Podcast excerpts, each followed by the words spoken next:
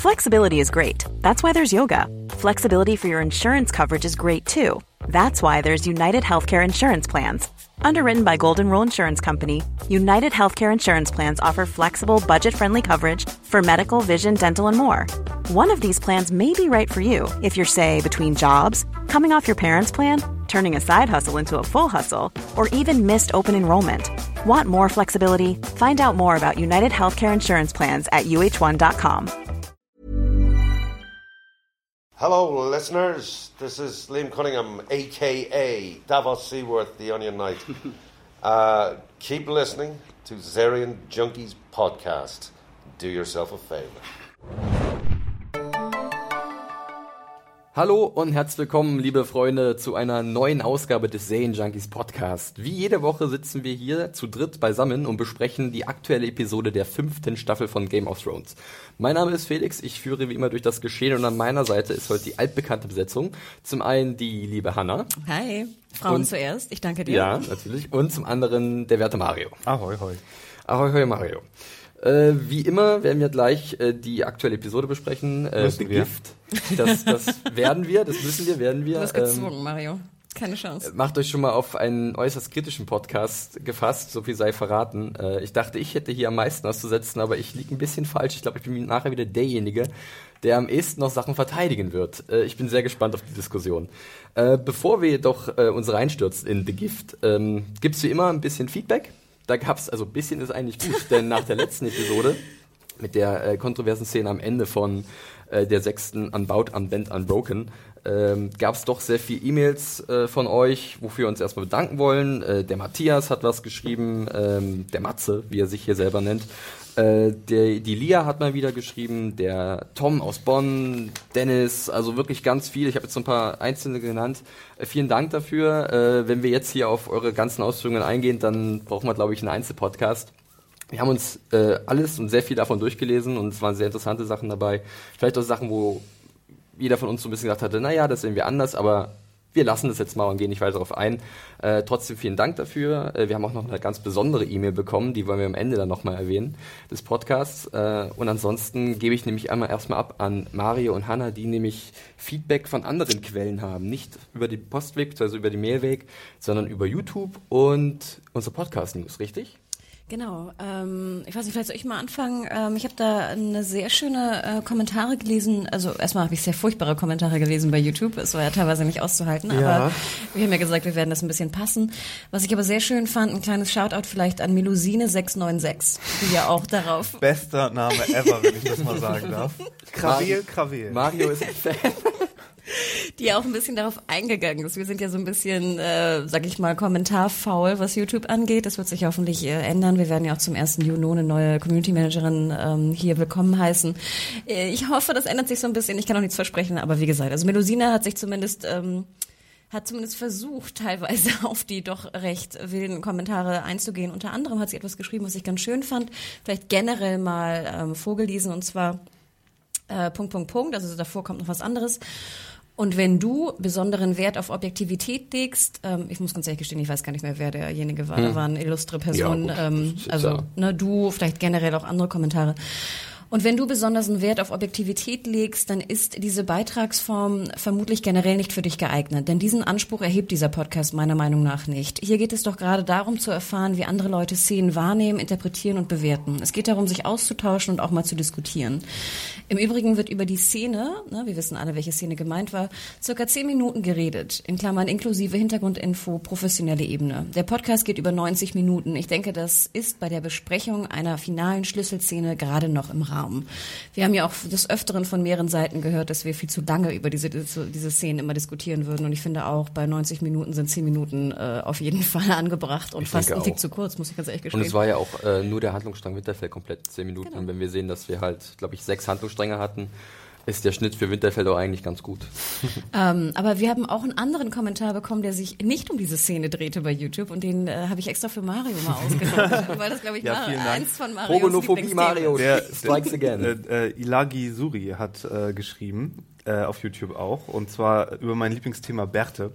Ähm, da da habe ich mich ja ein wenig äh, künstlich drüber aufgeregt, letzte Woche mal wieder. Und ähm, er oder sie schreibt, äh, ich denke äh, immer, die Bärte sind ein Zeichen dafür, wem es gerade nicht gut geht.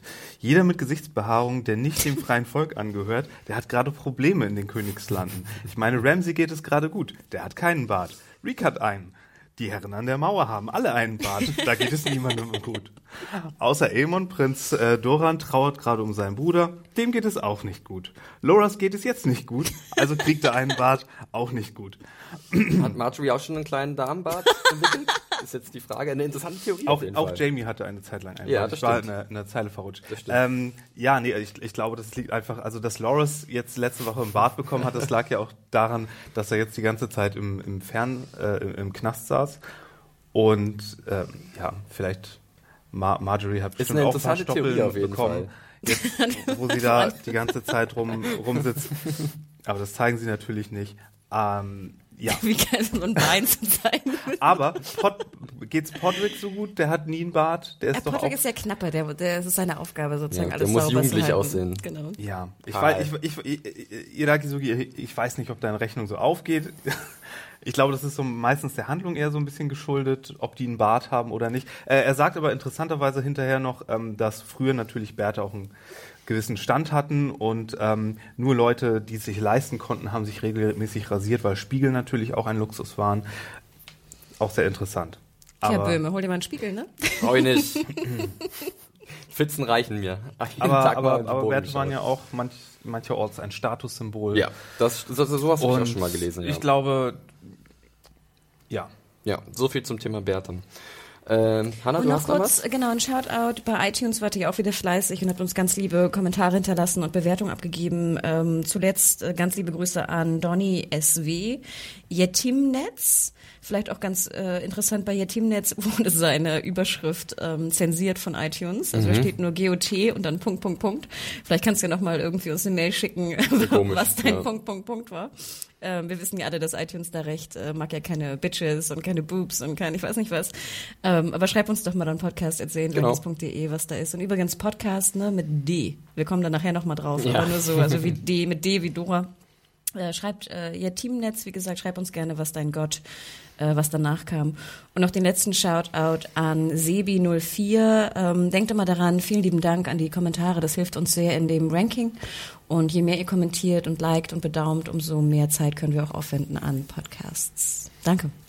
Perfekt. Das war das Feedback für diese Woche. Äh, seid weiter fleißig, Hanna hat es gerade gesagt. Schreibt uns äh, E-Mails an podcast.zanejunkies.de äh, oder halt äh, unter dem Podcast auf YouTube über iTunes äh, kennt die Wege und Mittel. Und sag mal, Felix, werden wir eigentlich gesponsert? Oh Mario, es ist schön, dass du mich fragst, denn wie jedes Jahr werden wir bei unserem Game of Thrones Podcast von Sky gesponsert. Da sind wir sehr dankbar drüber.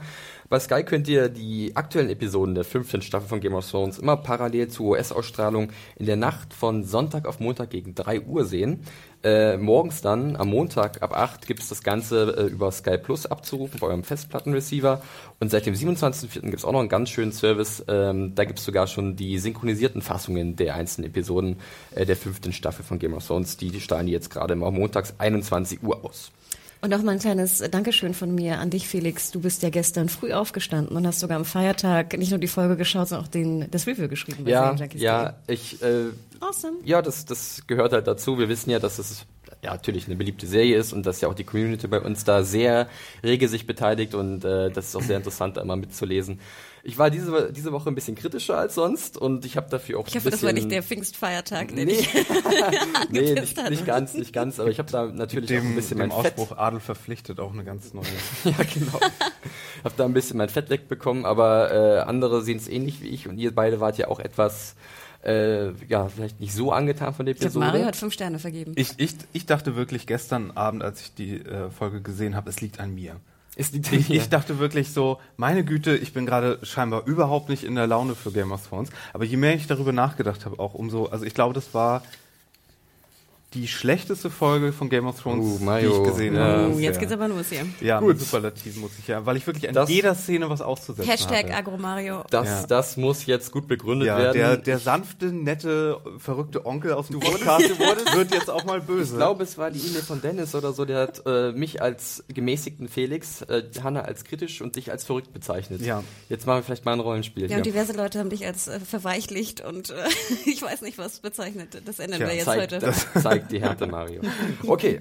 Äh, Los geht's. Legen wir los mit äh, der Episode The Gift, die siebte der fünften Staffel von Game of Thrones. Kurze Frage. The Gift, Ja. Buchkenner Felix. An welches Gift dachtest du? Ich habe ja was ganz anderes, also ich habe sogar in der Kritik geschrieben, ich hatte äh, auf jeden Fall mit einem Handlungsstrang gerechnet, und zwar dem von Arya. Ach, witzig. Ja, weil da gibt es die Bezeichnung The Gift auch, jetzt da, wo sie sich gerade befindet. Es wurde sogar, glaube ich, sogar schon erwähnt jetzt in der fünften Staffel. Ähm, die Gift, die von den Faceless Men verteilt wird. Äh, und da war ich überrascht, dass sie überhaupt nicht auftritt. Ich dachte ja an The Wall, an, an The Wall, aber sozusagen auch an die, was dann eventuell noch kommt. Ja, sozusagen. also an die Wall habe ich auch gedacht, denn wir wissen ja, äh, vor der Wall äh, ist ja so ein, wie, so eine, wie so eine Fläche, wo die früher mal Sachen angebaut haben, so Agrarwirtschaft. Und das wird ja auch äh, The Gift genannt. Es wurde, glaube ich, von den Starks an irgendwelche Lehnsherren verteilt oder, nee, an die Wall sogar. Und die haben da früher Sachen angebaut, um sich zu verpflegen. Äh, die Night's Watch. Ähm, ja, so ein bisschen Hintergrundwissen, wenn ich mich nicht ganz täusche. Ja, äh, The Gift, der Titel ist wie immer mehrdeutig. Äh, es gibt gleich mehrere Geschenke in dieser Episode auszupacken. Dachtest du ein Ähm, Gift, Mario? Ein bestimmtes? Agrogift? Ich hatte eher darauf äh, gewartet, dass da irgendwas Neues kommt vielleicht. Irgendwelche Leute mit Fähigkeiten, irgendwas Magisches, was, Oh. wo, wo wieder keiner drauf eingeht. los. Nein, aber Ja. Okay. nee, keine Ahnung. Ähm, Drehbuch hat diese Woche oder hat diese Episode ähm, die beiden äh, Serienmacher äh, äh, David Benioff und D.B. Weiss äh, geschrieben. Und als Regisseur- derjenige, der die Jetzt Episode aber mit Absicht. Entschuldigung, derjenige, der die Episode inszeniert hat, hört auf den Namen Miguel Sapochnik, äh, wenn ich es richtig ausgesprochen habe. Wahrscheinlich nicht. Wahrscheinlich nicht. äh, nicht so meine Stärke. Der hat zum ersten Mal jetzt die Regie geführt und äh, kennt man ev- eventuell von dem Film mit Jude Law, Repo Man von 2010, äh, von der eher weniger erfolgreichen Serie Mind Games, wo er ein bisschen dran gearbeitet hat, House. Dann hat er, glaube ich, jetzt eine Episode für die zweite Staffel von True Detective auch inszeniert. Er hat auch viel Banshee gemacht, übrigens. Viel erste Banshee. Staffel, die auch ganz gut war. Genau, äh, und nächste Woche wird er dann auch die, also hat er dann auch, ist er auch verantwortlich für Hard Home, die achte Episode äh, von Game of Thrones, oder der fünften Staffel von Game of Thrones. Äh, ja, wir können ja nachher darüber diskutieren, wie uns seine Inszenierung gefallen hat. Ich fand ein paar Sachen ziemlich gut, ein paar andere Sachen waren vielleicht etwas mh, weniger gut. Aber wie immer legen wir äh, mit einem Handlungsstrang los und arbeiten uns chronologisch ab. Und diese Woche starten wir an der Wall. Ähm, ja, die Wall fängt eigentlich erstmal damit an, ähm, dass es erstmal eigentlich, man sieht, Winter is coming oder besser gesagt, Winter is here. ja, es hat angefangen zu schneien. Äh, ich finde, es sieht auch ziemlich gut aus, oder? Ich musste irgendwie so lachen. Ich dachte so, hm, Winter ist coming, wie können wir das darstellen? Haut eine ganze Tonne scheiß Schnee da einfach mal über deren Plastik- Köpfe. Plastik- Winter ist coming. ja. Seht ihr's? Ja. Schaut an, Winter. Wenig subtil, aber ich fand es sah eigentlich ganz gut aus. Also ich muss gestehen, das hat mir noch ganz gut gefallen in der Szene ähm, oder in der Episode. Und zwar fand ich, dass der Schnee erstmal extrem gut aussah. Ähm, Nein, nein, es sah schon gut aus. Ich, es war nur so von 0 auf 100, irgendwie Ja. jetzt haben wir Schnee. Ja, sonst hatten wir immer so drei Flocken ungefähr. Ähm, und jetzt finde ich, hat das richtig mal, richtig mal Schnee. Ja. Schnee, Schnee. Und das fand ich ganz gut. Und ich fand, das alles sah auch sehr, sehr nasskalt aus. Unangenehm. Der, der Boden fand ich war sehr schön. Der war richtig so schön matschig. Ich glaube, ich, ich komme ja aus Hamburg. Mario, ich glaube, du bist auch ein Fischkopf. Ich könnte mir richtig vorstellen, wie dieser Matschboden, äh, ich kenne diesen Matschboden sehr gut. Ähm, also es hat mir, das hat mir wirklich gut gefallen. Sah extrem gut aus. Und auch die Mäntel zum Beispiel, wie mir das aufgefallen ist, die waren auch so angesipscht unten. Mhm. Ah, wieder auf Details geachtet, ja. Äh, ich fand eigentlich auch die Optik äh, eigentlich ganz gut. Äh, es geht dann los mit äh, John und Tormund. Äh, Tormund wird befreit, ja, unter den mürrischen Blicken von äh, Dr. Cox äh, von Westeros, äh, Sir Alistair Thorne, ähm, der auch dann nochmal John ganz deutlich ins Gesicht sagt, was er von seinem Vorhaben hält, nämlich gar nichts. Äh, er wird Erzähl noch mal kurz das Vorhaben, was er eigentlich hat. ja, John will halt jetzt mit Tormund gemeinsam Richtung Hartum aufbrechen. Ähm, und das ist so ein, so, ein, so ein Rückzugspunkt noch von vielen Whitelings, so von dieser Armee von Mans Rider. Und äh, bevor die White Walker die daheim suchen, will John die in Sicherheit bringen.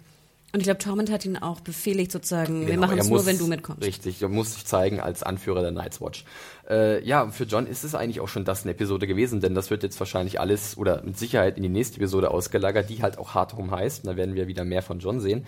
Hier verabschiedet er sich, äh, kriegt noch von Sam ein bisschen Dragonglas geschenkt für den Fall der Fälle, falls der Angriff der White Walker. Chekhovs Dragonglass. Das war auch so elegant. Hier, hier ein bisschen Dragonglass. Falls du es vielleicht zufällig gebraucht hast. Ich guck mal. Ich guck mal, ob das irgendwie, irgendwie äh, tech, plottechnisch relevant wird. Ich schau mal. Schauen wir Aber mal. ich finde es aber. Lassen wir uns es überraschen. Ist, es ist aber nicht dumm, ganz ehrlich. Ich hätte auch sowas Nein, mitgenommen. es ist, es ist, Es ist, ja. schon, es ist schon okay. Wie hättest du das denn rübergebracht? Hätte er es einfach nur in die Tasche stecken müssen? So übrigens hier so, mm, ja, mm. Äh, Nein, ich, ich weiß auch nicht. Ich bin. Ja, Es ist äh, so- aber man merkt auch schon, und es Es wird ja auch ja später clever. thematisiert an der Wall, dass äh, mit John jetzt ein sehr guter Freund von, von Sam ihn verlässt und Sam so auf sich allein gestellt ist. Äh, das sieht man dann später und zwar, also später noch mehr, und zwar als es dann ans ja, Kranken- bzw. Sterbebett von äh, Master Emmon geht, äh, der halt seine letzten Stunden gerade verbringt. Äh, ja, er ist irgendwie so im Fieberwahn und, und er redet die ganze Zeit von seinem jüngeren Bruder, äh, Egan. Ja, Egg, Egg. Äh, Ich fand es eigentlich eine ganz schöne Szene, weil ich mochte immer den Peter Warhen, so ist der Name von dem Ich Darsteller. fand sie auch exzellent. Ich fand den. Ach, Mario. Oh, Mario, sei nicht so grumpy. Wir müssen hier noch anderthalb Das war ein Stunden zusammen reden. Eck. Ach so. Exzellent. Mann. Okay, der war nicht schlecht. Das, das lasse ich dir. Ähm, ja, was ich ganz interessant fand, war, dass auch er Gilly dann warnt, äh, ihr Kind in den Süden zu bringen. Ich habe mich so gefragt, vor was warnt er sie direkt? Der Bedrohung an der Wall, nachdem John jetzt weg ist? Oder den White Walkern, die halt unaufhaltsam Richtung Wall unterwegs sind? Was habt ihr euch gedacht?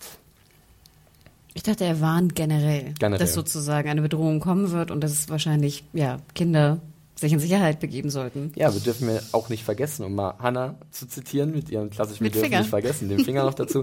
ähm, die White Walker, die verwandeln ja äh, kleine Babys in ihren eigenen Nachwuchs. Äh, das war in der vierten Staffel, ne? Äh, schon wieder fast vergessen. Dieser riesige Typ mit den blauen Augen und der eisigen Krone. Ja, ich bin da, äh, das ist auf jeden Fall so eine, so eine kleine Randnotiz, die eigentlich ganz interessant ist. Äh, ja, und Emmon äh, scheidet dann dahin. Ist der Eamon oder Eamon? ich weiß nicht, A-E-M-O-N wird er geschrieben. Ammon, Ammon. verwirrt. Ich sage immer Ammon. Äh, der, äh, ja, verstirbt dann. Und ich muss auch an der Stelle nochmal ein Lob aussprechen an den Peter Warren. Der ist 92 Jahre alt und äh, ich fand ihn halt eigentlich immer ziemlich gut in seiner Hat Rolle. er auch seine Zähne rausgenommen, ne? ja, also ich fand ihn wirklich immer sehr gut in der Rolle. Ähm, ab und zu auch ein bisschen witzig irgendwie. Er Hatte was, also die Erfahrung hat man ihn extrem angemerkt, aber er hat auch gute, gute Szenen gehabt mit John zum Beispiel oder auch äh, mit Tyrion, als Tyrion in, an der ersten Staffel an der Wall war. Äh, ja, wie ging es euch da? War der Abschied, also ist natürlich wahrscheinlich nicht so schwer gefallen wie von anderen Charakteren, aber es war doch schon ein schöner Moment für ihn nochmal, oder? Also ich fand es sehr schön. Ich fand es auch schön inszeniert. Ich fand immer schön, wie Sam oder Gilly, wer auch immer jetzt seine Hand nimmt. Ich finde ja immer so alte Hände auch ganz, Ja. äh, ganz interessant. Ähm, es hat mich auch ziemlich bewegt. Vielleicht auch jetzt sozusagen aus eigener Erfahrung mit toten Großeltern. Ja, Ähm, ja.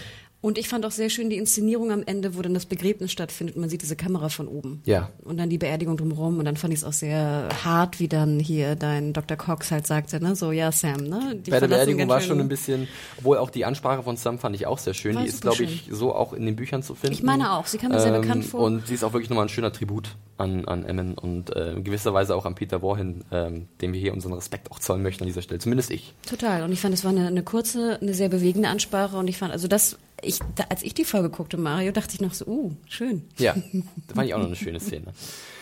Mario, Hat möchtest sie du, dir noch was, gefallen? möchtest du noch was zu Genau. dieser Oh exzellenten Szene sagen? Ich mochte den Darsteller auch sehr. Ich erinnere mich noch in der, ich glaube, ersten Staffel, als rauskommt, wer denn der alte Mann dort Ja. an der Wall ist. Und so, ey, das ist der, der Bruder von dem da. Er hätte König sein können. Er hätte König werden Meine. Güte, irgendwie hier an der Wall, irgendwie, äh, wer, wer, wer hier nicht alles ist.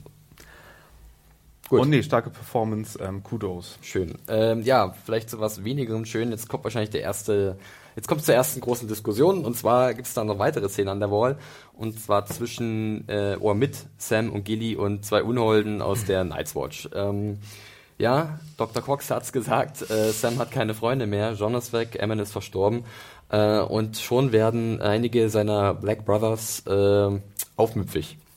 Äh, nämlich Gilly wird attackiert äh, und Sam will ihr zur Hilfe eilen und ich muss ehrlich zugeben, ich war auch so ein bisschen, also ich fand es wieder sehr unangenehm, äh, gerade auch mit Blick auf die letzte Episode ähm, und auch so ein bisschen unsensibel, vielleicht gerade wieder in diese Richtung zu gehen. Ähm, dass halt Gilly attackiert wird, eventuell fast vergewaltigt wird und Sam glücklicherweise mit der Hilfe von Johns äh, Direwolf Ghost, die wir lange nicht mehr gesehen haben, die beiden zurückschlagen kann. Äh, wie habt ihr die Szene gesehen oder was hat euch vielleicht daran gestört oder was hat euch gut gefallen? Äh, vielleicht, ja, okay, also jetzt, hm, jetzt gehen wir wieder wieder in die in die Vergewaltigungsrichtung, aber ja. es, es ist jetzt so, jetzt jetzt braucht es nicht mal mehr irgendwie einen Psychopathen. Jetzt ist es einfach so, oh, äh, okay, jetzt muss nur noch eine Frau anwesend sein und und ein paar Männer und dann ist das einfach so die Default Situation, die einfach passiert so und weiß nicht, also ich, ich finde es äh, mittlerweile nur noch lächerlich, aber mich hat gar nicht so sehr die Szene gestört, ja. sondern die darauffolgende mhm. Szene äh, weil äh, niemand kann mir erzählen, dass jemand, der gerade kurz davor war, vergewaltigt zu werden, gleich im Anschluss damit mit jemandem ins Bett geht. Also das ist das Dümmste, was die sich je geleistet haben, drehbuchtechnisch, glaube ich. Fand ich auch also nicht so gut. Geht sowas von überhaupt nicht. Egal wie nett und lieb der andere ist und wie lieb man den anderen hat, wenn du irgendwie dabei warst, vergewaltigt zu werden, dann ist dir der Sinn irgendwie erstmal nicht das. Auch nicht als Dankeschön dafür, dass du davor gerettet wurdest oder sonst was. Das kannst du mal komplett knicken. Also ja. ich äh, muss dazu gar nicht viel sagen. Also es ist, äh, stimmt natürlich. Äh, ich kann der Mari nur komplett beipflichten. Ich meine, was, was dachten Sie sich, dass sie jetzt irgendwie so angehottet ist von, von ja, der das war, das war eine sehr seltsame Szene und ich hätte sie auch eigentlich gar nicht erwartet, gerade von Benioff und Weiss, die ja äh, schon wirklich von Anfang an dabei sind und die sie ja jetzt verantworten haben, aber vielleicht ähm, ja, ich weiß nicht, was ich dabei gedacht habe. Ich fand es auch ein bisschen komisch, ähm, nicht so angenehm. Äh, ich meine, ich habe es in der Review geschrieben, um jetzt mal vielleicht nochmal so ein bisschen einen Bogen zu kriegen. Ähm, ich fand im Endeffekt, dass die beiden zusammengekommen sind, eigentlich ganz schön, weil äh, Sam hat halt eine vertraute Beziehung mit ihr aufgebaut. Und äh, ich glaube, dieser Punkt war fällig irgendwann, dass sie mehr so zusammenkommen. Aber die Art und Weise, wie es jetzt passiert, ist nicht gut. Mir hätte vielleicht eine, einfach eine zarte Umarmung von Sam irgendwie das halt irgendwie gereicht. Also das war halt, fand ich halt auch ein bisschen äh, komisch von der Sexszene ganz zu sprechen, die auch ein bisschen seltsam war.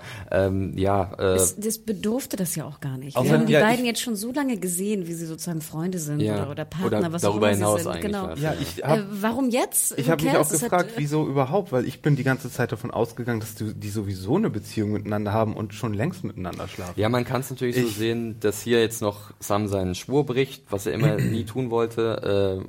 Wenn man das noch mit einziehen möchte. Mhm. Äh, ja, aber die Art und Weise, wie sie es halt machen, ähm, ist halt schon ein bisschen fragwürdig. Und ich fand es auch nicht so gut. War so ein kleiner Wermutstropfen gleich zu Beginn, ähm, nachdem es eigentlich gut angefangen hatte, wie du gerade gesagt hast, Hannah. Genau, das ist halt wieder ne, ein Gift sozusagen auf andere Art und Weise, aber ich fand, es war total deplatziert. Also sei es von der von dem Konstrukt in der Storyline, aber auch ich hatte es nicht, ich brauchte das jetzt irgendwie nicht und ich fand es es negierte auch so ein bisschen die schöne Szene eigentlich, ja. Also die schöne Beziehung zwischen den beiden. Was mich aber noch viel mehr störte, war eigentlich schon in davor in der Szene. Ich fand erstmal sah The Wall, der Raum sah extrem scheiße aus, fand ich. Also mich hat das irgendwie gestört. Wo die, wo, wo die beiden Wo die Unholde waren, ja. genau. Und zwar war die, ich weiß nicht, ob es euch aufgefallen ist, da waren ja so zwei Bänke auch im Hintergrund. Also mhm. ich reite hier wieder auf Kleinigkeiten rum, aber es hat mich extrem gestört. Und auch die Wände sahen irgendwie, es war relativ wenig aufwendig für Game of Thrones, die ja sonst immer sehr viel Wert drauf legen. Wir erinnern uns an King's Landing, wir erinnern uns an all die, die Sachen, die da auf den Tischen liegen, wo immer mit sehr viel Liebe und, und Blick fürs Detail gearbeitet wurde. Und ich fand jetzt an der Wall sah das echt relativ benese aus. Ja. Und ich fand auch der Direwolf sah jetzt auch nicht so ja, super aus. Apropos Direwolf, ne? Wenn sie den da gehabt hätten, dann hätten wir uns die halbe Szene sparen können. Der hat wirklich bis zum letzten Moment gewartet, bis, wenn, bis es spannungstechnisch irgendwie am meisten passt. So, oh, jetzt müssen die erstmal eins auf die Schnute bekommen. Oh, jetzt muss es Gilly da erstmal schlecht gehen. Und oh, jetzt kurz in dem Moment, das ist wie, wie als wenn die, die Zeitbombe ja, gut, wirklich ja. bis zur Sekunde eins wie in Galaxy Quest irgendwie noch runterläuft und, und dann kann man es erst deaktivieren. Der Direwolf war die ganze Zeit ja. da im, im das Hinterraum. Ist die, das ist die Vergewaltigungs-Timeclock. Ja, dann, der Direwolf war die ganze Zeit da im Hinterraum und hat gewartet, hat irgendwie fünf Minuten da lang auf, auf Sam rumtreten lassen und Sowieso, das fand ich auch ein bisschen benese, diese Sam-Verprügelungsgeschichte und dann steht er auf und es war, ja. ich weiß nicht. Ja, es war halt sein, ich muss jetzt wahrscheinlich so ein bisschen wirklich äh, noch ein paar Erklärungen dazu geben. Good Cop, äh, Bad Cop wieder. Ja. Okay. ähm, ist ja nicht gut, also ist sehr gut, wenn wir uns kritisch äußern, aber wir wollen ja hier so ein bisschen versuchen, das zu evaluieren von beiden Seiten. Also äh, das mit dem Direwolf, klar, er kommt im richtigen Moment dazu, das ist so wieder so ein dramaturgisches Ding, was sie jetzt sich ein paar Mal geleistet haben in der fünften Staffel, das ist sehr auffällig. Äh, das ist halt immer perfekt perfekt passt. Äh, klar, aber ich fand auch, dass Sam halt so einen Heldenmoment bekommen hat ähm, und, und bereit ist für Gilly äh, ja auch, auch zu sterben in dem Moment, wenn es halt wirklich so weit kommen würde. Ähm, für den Charakter fand ich es halt dann doch äh, eigentlich ganz schön, weil ich mag Sam als Figur oder auch John Bradley, der jetzt gar nicht so schlecht spielt, wie ich finde in diesen Szenen. Aber es gibt halt, wie ihr gerade gesagt habt, äh, so Nebenerscheinungen, die halt äh, es alles so ein bisschen, bisschen komisch machen und vielleicht so einen Fadenbeigeschmack äh, hinterlassen. Ja. Wollen wir uns von der Wall wegbewegen? Äh, Licht und Schatten an diesem Ort. Äh, wir begeben uns Richtung Winterfell, aber noch nicht direkt nach Winterfell, sondern auf dem Weg dazwischen. Und zwar äh, sind wir in Camp Stannis. Äh, der hat sich ja endlich auf den Weg gemacht, Mario Feuer und Flamme. Und was passiert jetzt? Winter ist hier. Ja, sie sitzen fest. Äh, Ah. Ich meine, ich bin Hey. wenig überrascht gewesen als Buchleser, denn so etwas passiert Hey, auch in den Büchern. hey, weißt du was? Winter war coming. Fuck me. Wer hätte das sehen können? Ja, ja. Ja, die sitzen jetzt mal- fest ja. auf, dem, auf dem Weg nach Winterfell und äh, es sieht auch gar nicht so gut aus in dem Lager. Davos macht sich ein, ein Bild von der Situation und ja, das Nahrung wird knapp, äh, Pferde sterben weg. Äh, davon gibt's ja gar nicht so viele an den Sets. von Ja, dem, aber das ist doch, das ist doch eins plus eins. Dann isst man die Pferde. Warum? Ja, vielleicht 40 sind die so- tote Pferde ist, ist so viel Fleisch, meine Güte. Das stimmt. Glaube, das wird auch in den Büchern äh, oftmals ja, besprochen, ne? dass die viele Pferde halt nicht nur so sterben, sondern auch umgebracht werden müssen, um, Genau. um irgendwie zu überleben. Ähm, ja, und Davos meint, also wir sitzen hier fest und wir kriegen keine, keine Versorgungslinie etabliert. Wir müssten eigentlich zu, zu Castle Black, sonst kommst du niemals fort und Aber dann sind Äh, wir ja doch noch mehr an Castle Black dran, als an, oder? also wir sind auf dem Weg dazwischen. ja, ja, klar. aber ja. ähm, Und wo, wo sind wir jetzt näher dran, ist die Frage gewesen. Ja. Ich denke mal noch näher an Castle Black, ja. Eben. Ich glaube, aber es könnte auch fast schon soweit sein, weil Stannis sagte dann auch, ich kann nicht zurückgehen. Ich habe einmal den Schwanz eingezogen bei der Blackwater Bay, wir müssten das jetzt durchziehen, dass er auch sagt, Winterfell ist doch zum Greifen nahe, dass sie vielleicht direkt auf der Mitte Ja, da dachte ich auch, ich, ich denke an Mario, der jetzt schreiend vom Fernseher saß. Nein, geht nicht, Nicht zurück. Naja, aber da erwi- erweist sich ja Stannis als komplett anderer Charakter als in den ersten zwei, drei Staffeln. Da ist er jetzt hier wieder ja, dieser durchsetzungsfähige äh, Herrschertyp irgendwie, der es aber auch besonders leicht gemacht bekommt, wenn wir im Ki- Ki- King's Landing jetzt mal schon mal so ein bisschen dahin luken. Ähm, ja. Okay. Ähm, ich Ja. fand noch, das Camp sah sehr gut aus, fand ich. Ich Ja. fand, das sah auch nach ein paar mehr Leuten aus. Wer die letzten Folgen der letzten oder vorletzten Staffel auch mal gehört hat von dem Podcast, weiß ja, dass ich mich sehr aufgeregt habe über das Wildlings Camp, Ja. wo so zehn Leute rumhingen. Hier waren es vielleicht auch nur zehn, aber es sah irgendwie größer aus, weil sie auch so die, die Zelte so verdoppelt Mhm. hatten da im Schnee. Ähm, ich fand auch gerade im Schnee ging auch vieles unter. Also sie konnten viel kaschieren, was vielleicht zu klein war. Ähm, und alles sah wieder schön matschig und, und äh, kaputt aus. Und ich fand auch sehr schön, dass Stannis halt wieder jetzt einen Bart hat. Denken wir an unseren schönen, wie hieß er? Kommentator von ähm, YouTube.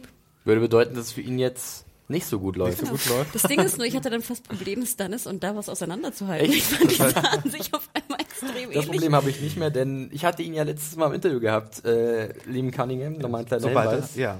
Äh, und, und jetzt kommt nämlich was, was euch wahrscheinlich auch ein bisschen, wo ihr Angst jetzt schon habt. Also ich habe es vorher schon formuliert, ja. Aber wenn er seine Tochter umbringt, fällt ihm automatisch der Bart ab. weil es ihm dann besser geht, meinst du? Weil dann alles Ah. besser für ihn Nee, wenn da kommst du mit zu der Szene, da wird nämlich äh, irgendwie macht, macht Stannis Melisandre so ein bisschen Vorwürfe. Ähm, ja, ich habe auf dich gehört und jetzt sitzen wir fest und dann sagt Melisandre, es gibt eine Ja, aber es ist doch ganz klar. Habe ich das nicht vorher erwähnt? Ja, und dann ja. droppt sie, droppt sie einfach mal eben diese Bombshell. Genau, wir brauchen meine Güte. Königsblut und am besten das beste Königsblut, was wir gerade finden können und das ist nun mal das von Shireen, der eigenen Aber Tochter. wie sie das auch rüberbringt ihm gegenüber, ne? Da, da lässt sie wirklich diese mega Bombe platzen und sie so, by the way, Hm. habe ich das nie erwähnt? Da. Ich fand das geil, dass in der Szene Offensichtlich. reden sie auch voll dicht. Ist euch das aufgefallen? Die waren ungefähr so ein Ich glaube, er hat, sie, er hat auch versucht, sie zu küssen oder sowas. Also, das habe ich zumindest so, ich meine es gesehen zu haben, dass er so, komm schon, du musst doch irgendwas in deinem roten Umhang haben, was uns helfen kann oder so. Was Da ist doch nichts mehr rot an ihr. Genau, Apropos, schwarz ich muss auch mal, ich muss auch was zur Performance von Melisandre da sagen. Sie kommt mir seit dieser Staffel und besonders in dieser Szene so vor, als wäre sie neu gecastet. Ich habe seit dieser, dieser Staffel total das Gefühl, als wenn das eine komplett andere Schauspielerin spielt. Und Des Spiels wegen oder des Aussehens wegen? Nee, des Spiels wegen. Okay. Also auch des, äh, des Aussehens wegen habe ich es ja schon kommentiert letztens, dass sie so komplett anders aussieht mit dem ganzen Schwarz. Aber Okay. Sie hat auch ein bisschen andere Haare, ne? Deswegen sieht ihr Gesicht so ein bisschen anders aus. Ja, Also ja. Die Wangenknochen sind ein bisschen dominanter und die Ohren sind so ein bisschen ja, spitzer. aber wie, wie sie in dieser Szene gespielt hat, das war auch so. Findest du es besser oder schlechter? Ah, Anders. das ist jetzt anders. anders. Ich, ich, ich, ich glaube, ich würde es besser finden, wenn es, wenn es von Anfang an so gewesen wäre. Aber sie war ja vorher immer so sehr theatralisch und hat vom Lord of the Light and you must see the light. Und jetzt ist sie so ein bisschen so. Du ja, musst aber auch sehen, bis jetzt hat sie halt echt noch nicht viel zu tun bekommen in der Staffel. Ne? Also ich gehe davon aus, dass sich das jetzt ändern wird. Gerade mit der Entscheidung, die jetzt, äh, vor der jetzt äh, Stannis steht, seine eigene Tochter zu opfern. Ich wollte noch äh, den Bogen spannen zu dem Interview, was ich mit Liam Cunningham geführt habe, denn Ah ich ja, habe ihn ein bisschen, ich habe ihn ein bisschen auch gefragt. Ich habe so, also ich habe ihm gesagt, dass ich große Sorge um Shireen habe, weil man merkt irgendwie schon in der ersten Hälfte der fünften Staffel, dass da irgendwas im Busch ist und äh, er meinte so, oh, oh, ja, wir, werden es sehen. Ähm, also er hat dann nichts gespoilert, das war ganz nett. Aber Hatte an seiner Rekelei äh, genau, auf der ja. Couch. Äh, Schaut euch nochmal an, auf unserem YouTube-Kanal äh, war ein lustiges Interview. Er war ein bisschen fertig irgendwie vom Vortag, wahrscheinlich von der äh, Game of Thrones Ausstellung, wo er noch sich rumgetrieben hat am Abend. Äh, war aber ein sehr, sehr sympathischer Zeitgenosse und hat eine Menge Spaß gemacht, äh, sich mit ihm zu unterhalten. Ja, aber er ist doch auch jetzt, wenn ich das sagen darf, der, die Stimme, die wir am Anfang hören. Vollkommen oder? richtig. Wenn ihr das richtig gehört habt, da er hat uns was Kleines eingesprochen, das war auch sehr nett von ihm. Also ist ein sehr, sehr charismatischer Typ. Awesome. Äh, ja, aber kurz zu Shireen. Äh, was glaubt ihr, wie Sunny sich entscheiden wird? Ist, glaube ich, eine sehr spannende Frage, oder? wir haben es mit Mr. Martin zu tun. Shireen ist tot. Komm. Mario, können- das passiert nicht in den Büchern. Das ist mir egal. Es ist so, es ist Das was ist, ganz anderes. das ist mir egal. Sie ist, für mich ist sie schon tot. Wir können von mir aus jetzt schon eine Schweigeminute für aber sie ich meine, wir haben jetzt Stannis wurde aufgebaut als sehr charismatischer Typ in der fünften Staffel. Ich mag, ich mag ihn wirklich jetzt sehr. ich lasse mir nicht noch, ich lass mir nicht noch mal, ich lasse mir nicht noch mal so ein Oberon andrehen wie in der letzten Staffel. Ich finde es ich find's sehr traurig. Also, äh, Ich, habe meine Tränen schon vergossen. Okay.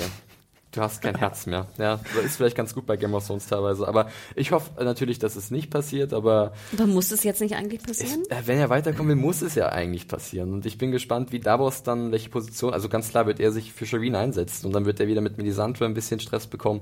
Und Stannis steht dazwischen. Äh, ich glaube, die Mutter von Shireen, äh, hier Celise, der ist das ich, fast komplett egal, weil sie halt eh komplett benebelt ist von Melisandre und ihrem Lord of the Light.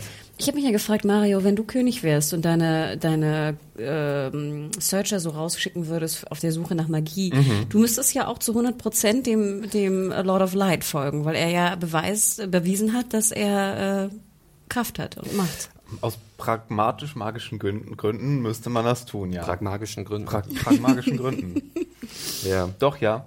Aber ich meine, es ist ja, du musst auch über den Satz sagen und so. Hättest auch so eine Melisandre irgendwie bei dir. es ist ja, ach nö, muss das sein? Aber, aber man, man, das Schöne am Lord of Light ist ja, es ist ja nicht so, als wenn diese ganze Ma Magie nicht klappt, wenn man jetzt irgendwelchen Dogmen nicht folgt. Es ist ja nicht so, dass es wie bei den Seven so ein äh, dickes Buch gibt und äh, dann bekommst du auf die Finger, wenn du da irgendwie wenn du da irgendwie zum Pillowbiter wirst oder so. Ah ja, stimmt. Haha. Äh, nee, sondern du kannst ja scheinbar, die haben ja keinen wirklichen Code oder so. Sie haben, was auch immer im Feuer steht wahrscheinlich. Ja, ne, okay, so aber- Code ist.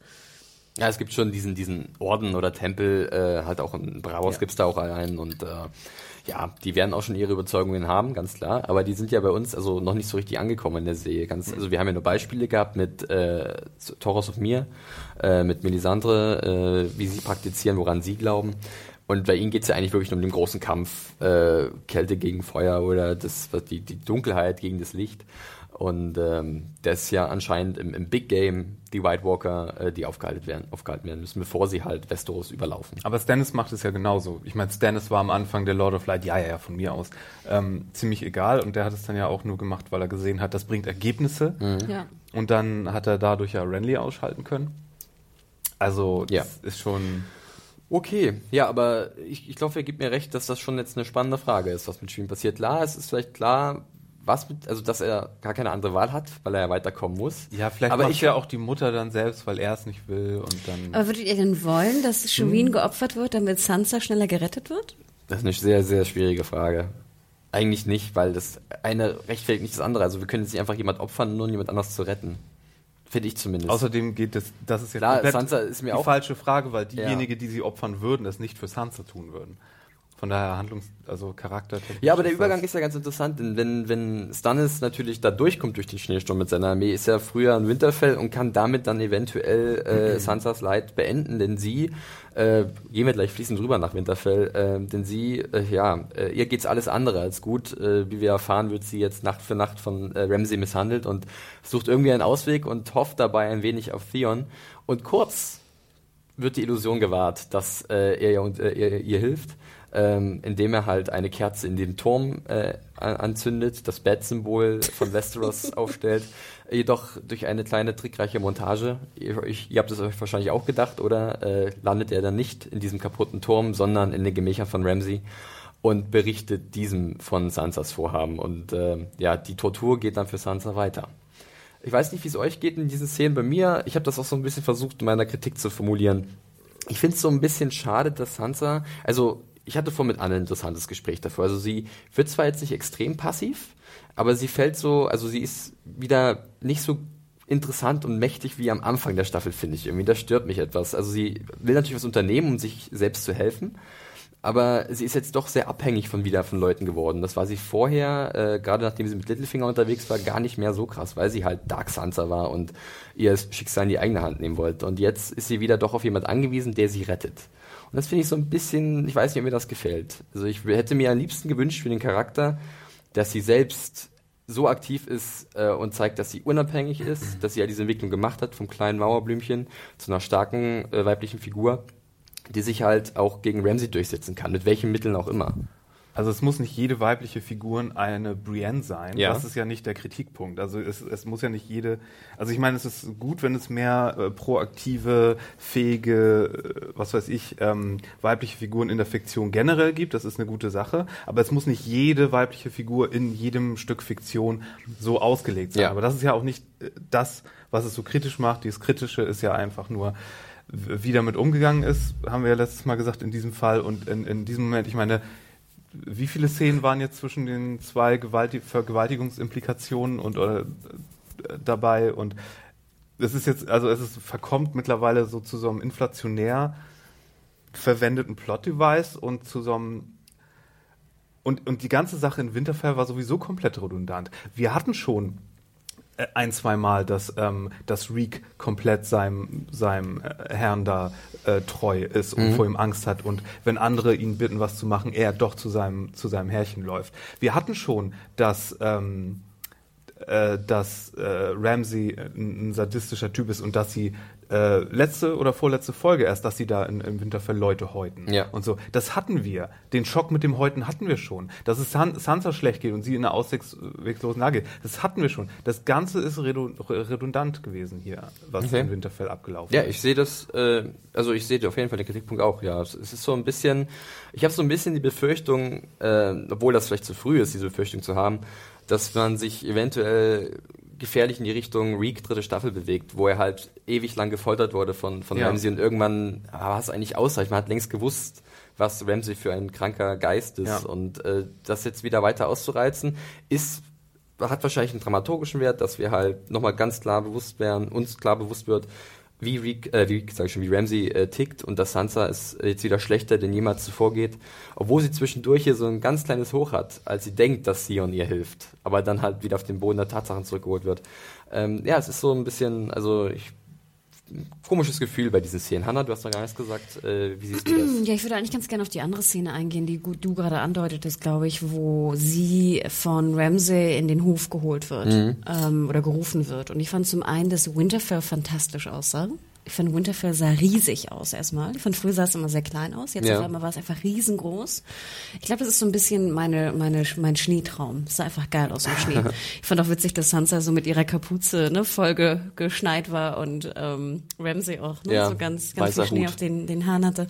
Also ich fand das sah super aus. Was ich in dieser Szene nicht ganz verstanden habe, ist, wie Sansa ihn dann fast so ein bisschen teast. Ich Ja. dachte immer so, holy shit, pass Ja, auf, Mädel, ja, pass auf, Mädel, tu das nicht. Und deswegen war ich sozusagen gar nicht, ich fand es gar nicht schlimm, dass jetzt Sansa nicht mehr Dark Sansa war, weil ich denke, die Umstände, äh, ich würde einfach extrem vorsichtig sein, äh, was da abgeht. Und ich würde halt nicht sagen, so ja, und übrigens, ne, hier, dein, die Frau deines Vaters ist wieder schwanger, ne? Und es wird wahrscheinlich ein Junge werden. Ja, Ja, und der wird wahrscheinlich, ne, der wird wahrscheinlich höher eingestuft werden in der, in der ähm, Erbschaftsfolge als du, lalala, wo ich denke so, holy shit, pass auf, Mädel. Ja, also Ich glaube, das sollte vor allen Dingen zeigen, dass äh, Ramsey am, zu Hofe doch äh, ordentlich mit ihr umgehen muss, mit seiner Frau. Und dass diese ganze Sache, was er hinter verschlossenen Türen macht, doch eher. Aber denkst du nicht so, du würdest aufpassen, wenn dennoch- du weißt, was aber- am Abend Na klar, aber wie gesagt, das, da, das, was sie zeigen wollten und das, was sie dann sozusagen den Charakter damit ma haben machen lassen, was dann vielleicht nicht so clever war, sind zwei Paar Schuhe. Und das ist nicht so. Ich wollte nur einwerfen, weil ich habe es ja gerade gesagt. Also für mich habe ich das, ich habe das so gelesen, dass sie sich halt etwas sicherer fühlt, weil sie halt von Theon, also sie wusste ja zu dem Zeitpunkt noch nicht, dass Theon äh, sie hintergeht. Ach, sie Das dachte, sie sie dann in er- der Nacht gleich gerettet Ja, genau, werden. dass sie das, also so habe ich mir das zumindest gedacht. Warum sollte sie sonst so blöd sein? So blöd ist auch Sansa nicht. Ja, Mehr. aber du weißt doch gar nicht, ob du gleich gerettet wirst oder ob es noch dauert oder. Ja, wenn du so, hättest wenn du in so einer Lage bist, sind deine Hoffnungen wahrscheinlich so groß, dass du so schnell möglich, also dass du daran glaubst. er hätte die auch gleich eine runterhauen können und sie gleich irgendwie da im Hof vergewaltigen können oder ich weiß nicht was. Ja, ich glaube, das kann er halt eben nicht machen, weil halt der Norden, das hat auch irgendeiner, glaube ich, damals Kritik geschrieben, fand ich auch ein interessantes Detail, der Norden halt die Boltons nach wie vor hasst. Das dürfen wir nie vergessen, ne? dass, dass die Boltons nicht geliebt sind, der North remembers. Und die Boltons waren halt daran beteiligt, dass die Starks ausgelöscht wurden. Und wenn er jetzt beim normalen, bei der normalen Hofwirtschaft sich so zeigt, wie er in Wirklichkeit ist, dann äh, ist, glaube ich, das Smallvolk, wie man so schön sagt, äh, auch relativ schnell aufgewiegelt und gegen die Boltons. Und das möchte ja auch Papa Bolton nicht. Ja, aber das ist es ja sowieso schon. Aber es kann ja manchmal wirklich dieser eine Tropfen sein, der das fast zum Überlaufen bringt, dann wirklich eine, eine, einen Aufstand der, der Bauern und einfachen Menschen bewirken könnte. Und da müssen sie ja aufpassen. Also ich hätte es sozusagen sehr viel logischer gefunden an Sansans Stelle, dass gerade wenn sie so einen ähm, Ausbruchsplan verfolgt, sie besonders vorsichtig ist über, zu, da, zu dem, was sie sagt. Ja, das zeigt ja wahrscheinlich, wie, wie sehr sie jetzt in Mitleidenschaft gezogen wurde, dass sie halt jede Chance beim Schopfe packt und äh, so viel Hoffnung daran hat. Umso härter ist es dann natürlich auch, als sie dann die gehäutete Magd sieht, was auch wieder eine sehr ja, schaurige Szene war. Immer diese äh, Häutu Häutungsszenen, wo man irgendwelche gehäuteten Menschen sieht in Game of Thrones, sind sehr unangenehm. Ähm, Die haben so den Fußnagel noch. ja, ne? Oh. das war auch, also es war Den natürlich effektiv, Fußnagel. das muss ich der Szene auch lassen, es war effektiv. Äh, aber Mario hat's gesagt, an manchen Stellen fühlt sich das so ein bisschen an, als würde man sich wiederholen, als hätten wir das schon, wäre schon alles geklärt. Ich brauche diese Erklärung nicht. Äh, aber ich habe jetzt auch schon sehr oft gehört von vielen Leuten, dass sie halt das so argumentieren, dass es Game of Thrones ist und dass es da so läuft. Dennoch ist es ja mein persönliches Empfinden, was mich in der Situation, oder was mir in der Situation sagt, unangenehm, unschön, will ich jetzt nicht unbedingt nochmal sehen. Außerdem, vor allen Dingen, was das Zeitmanagement angeht, wir haben so viele Sachen, die wegfallen, so viele Szenen, die wir nicht sehen. Wir haben trotz des passenden Titels keine Szene mit Arya in dieser Folge. Äh, Wie, wie, wie besser man diese, diese wenige Zeit, die wir immer nur jede Folge haben oder jede Staffel, äh, um, um diese ganze Geschichte von diesen ganzen Charakteren zu erzählen. Und dann wird irgendwie sowas gemacht, was fast vergleichbar ist wie mit letzte Staffel Arya und dem Hound, was ja auch eine Sache ist, die gut funktioniert hat an und für sich, die dann aber viel zu redundant ausgereizt wurde. Und jetzt hier äh, Sansas Odyssee und Tortur scheint hier das nächste zu sein. Ja. Und dass Ramsey, dass Ramsey äh, ein, ein kranker Typ ist, das haben wir letzte Staffel auch schon weitgehend erforscht.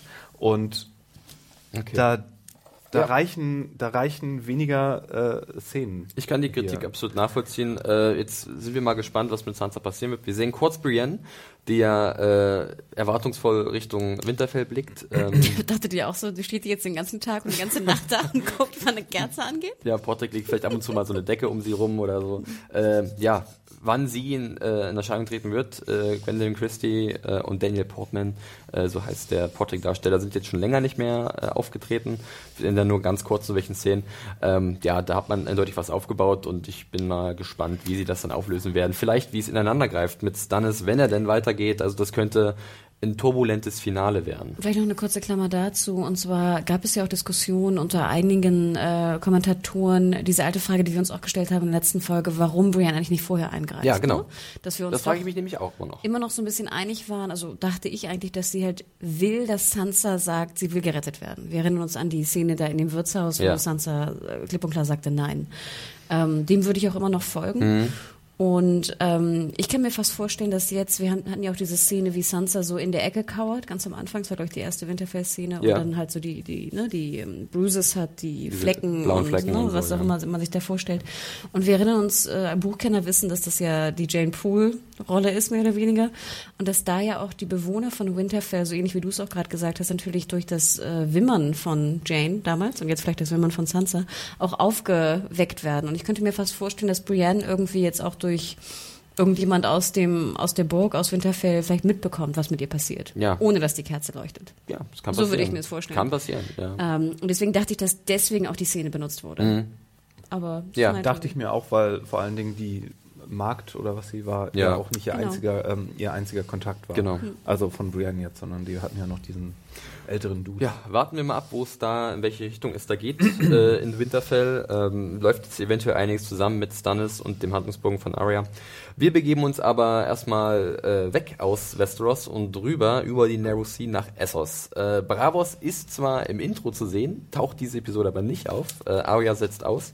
Ähm, dafür befinden wir uns aber äh, in Marine oder bei äh, Marine und ich bin etwas überrascht, dass es doch so schnell ging, dass Tyrion und Jorah äh, jetzt schon bei Marine sind und im, am Ende dieses Handlungsstrangs sogar auf Daenerys treffen. Ich weiß nicht, wie ging es euch? Habt ihr auch erwartet, dass es ein bisschen noch gezogen wird, die Fahrt nach Marine, dass noch ein lustiges Seemannslied zwischendurch von der Piratenbande und Tyrion muss sich irgendwie da durchsetzen oder äh, habt ihr gedacht, oh, endlich sind wir da. So schnell, perfekt.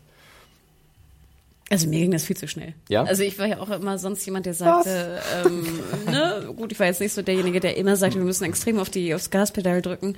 Aber äh, ja, ich dachte, holy shit, äh, jetzt trifft er schon auf, äh, da, auf Dani, auf das wir ja auch gleich zu sprechen kommen. Oh, jetzt haben wir, wurde das Buch schon überholt. Ja, eben.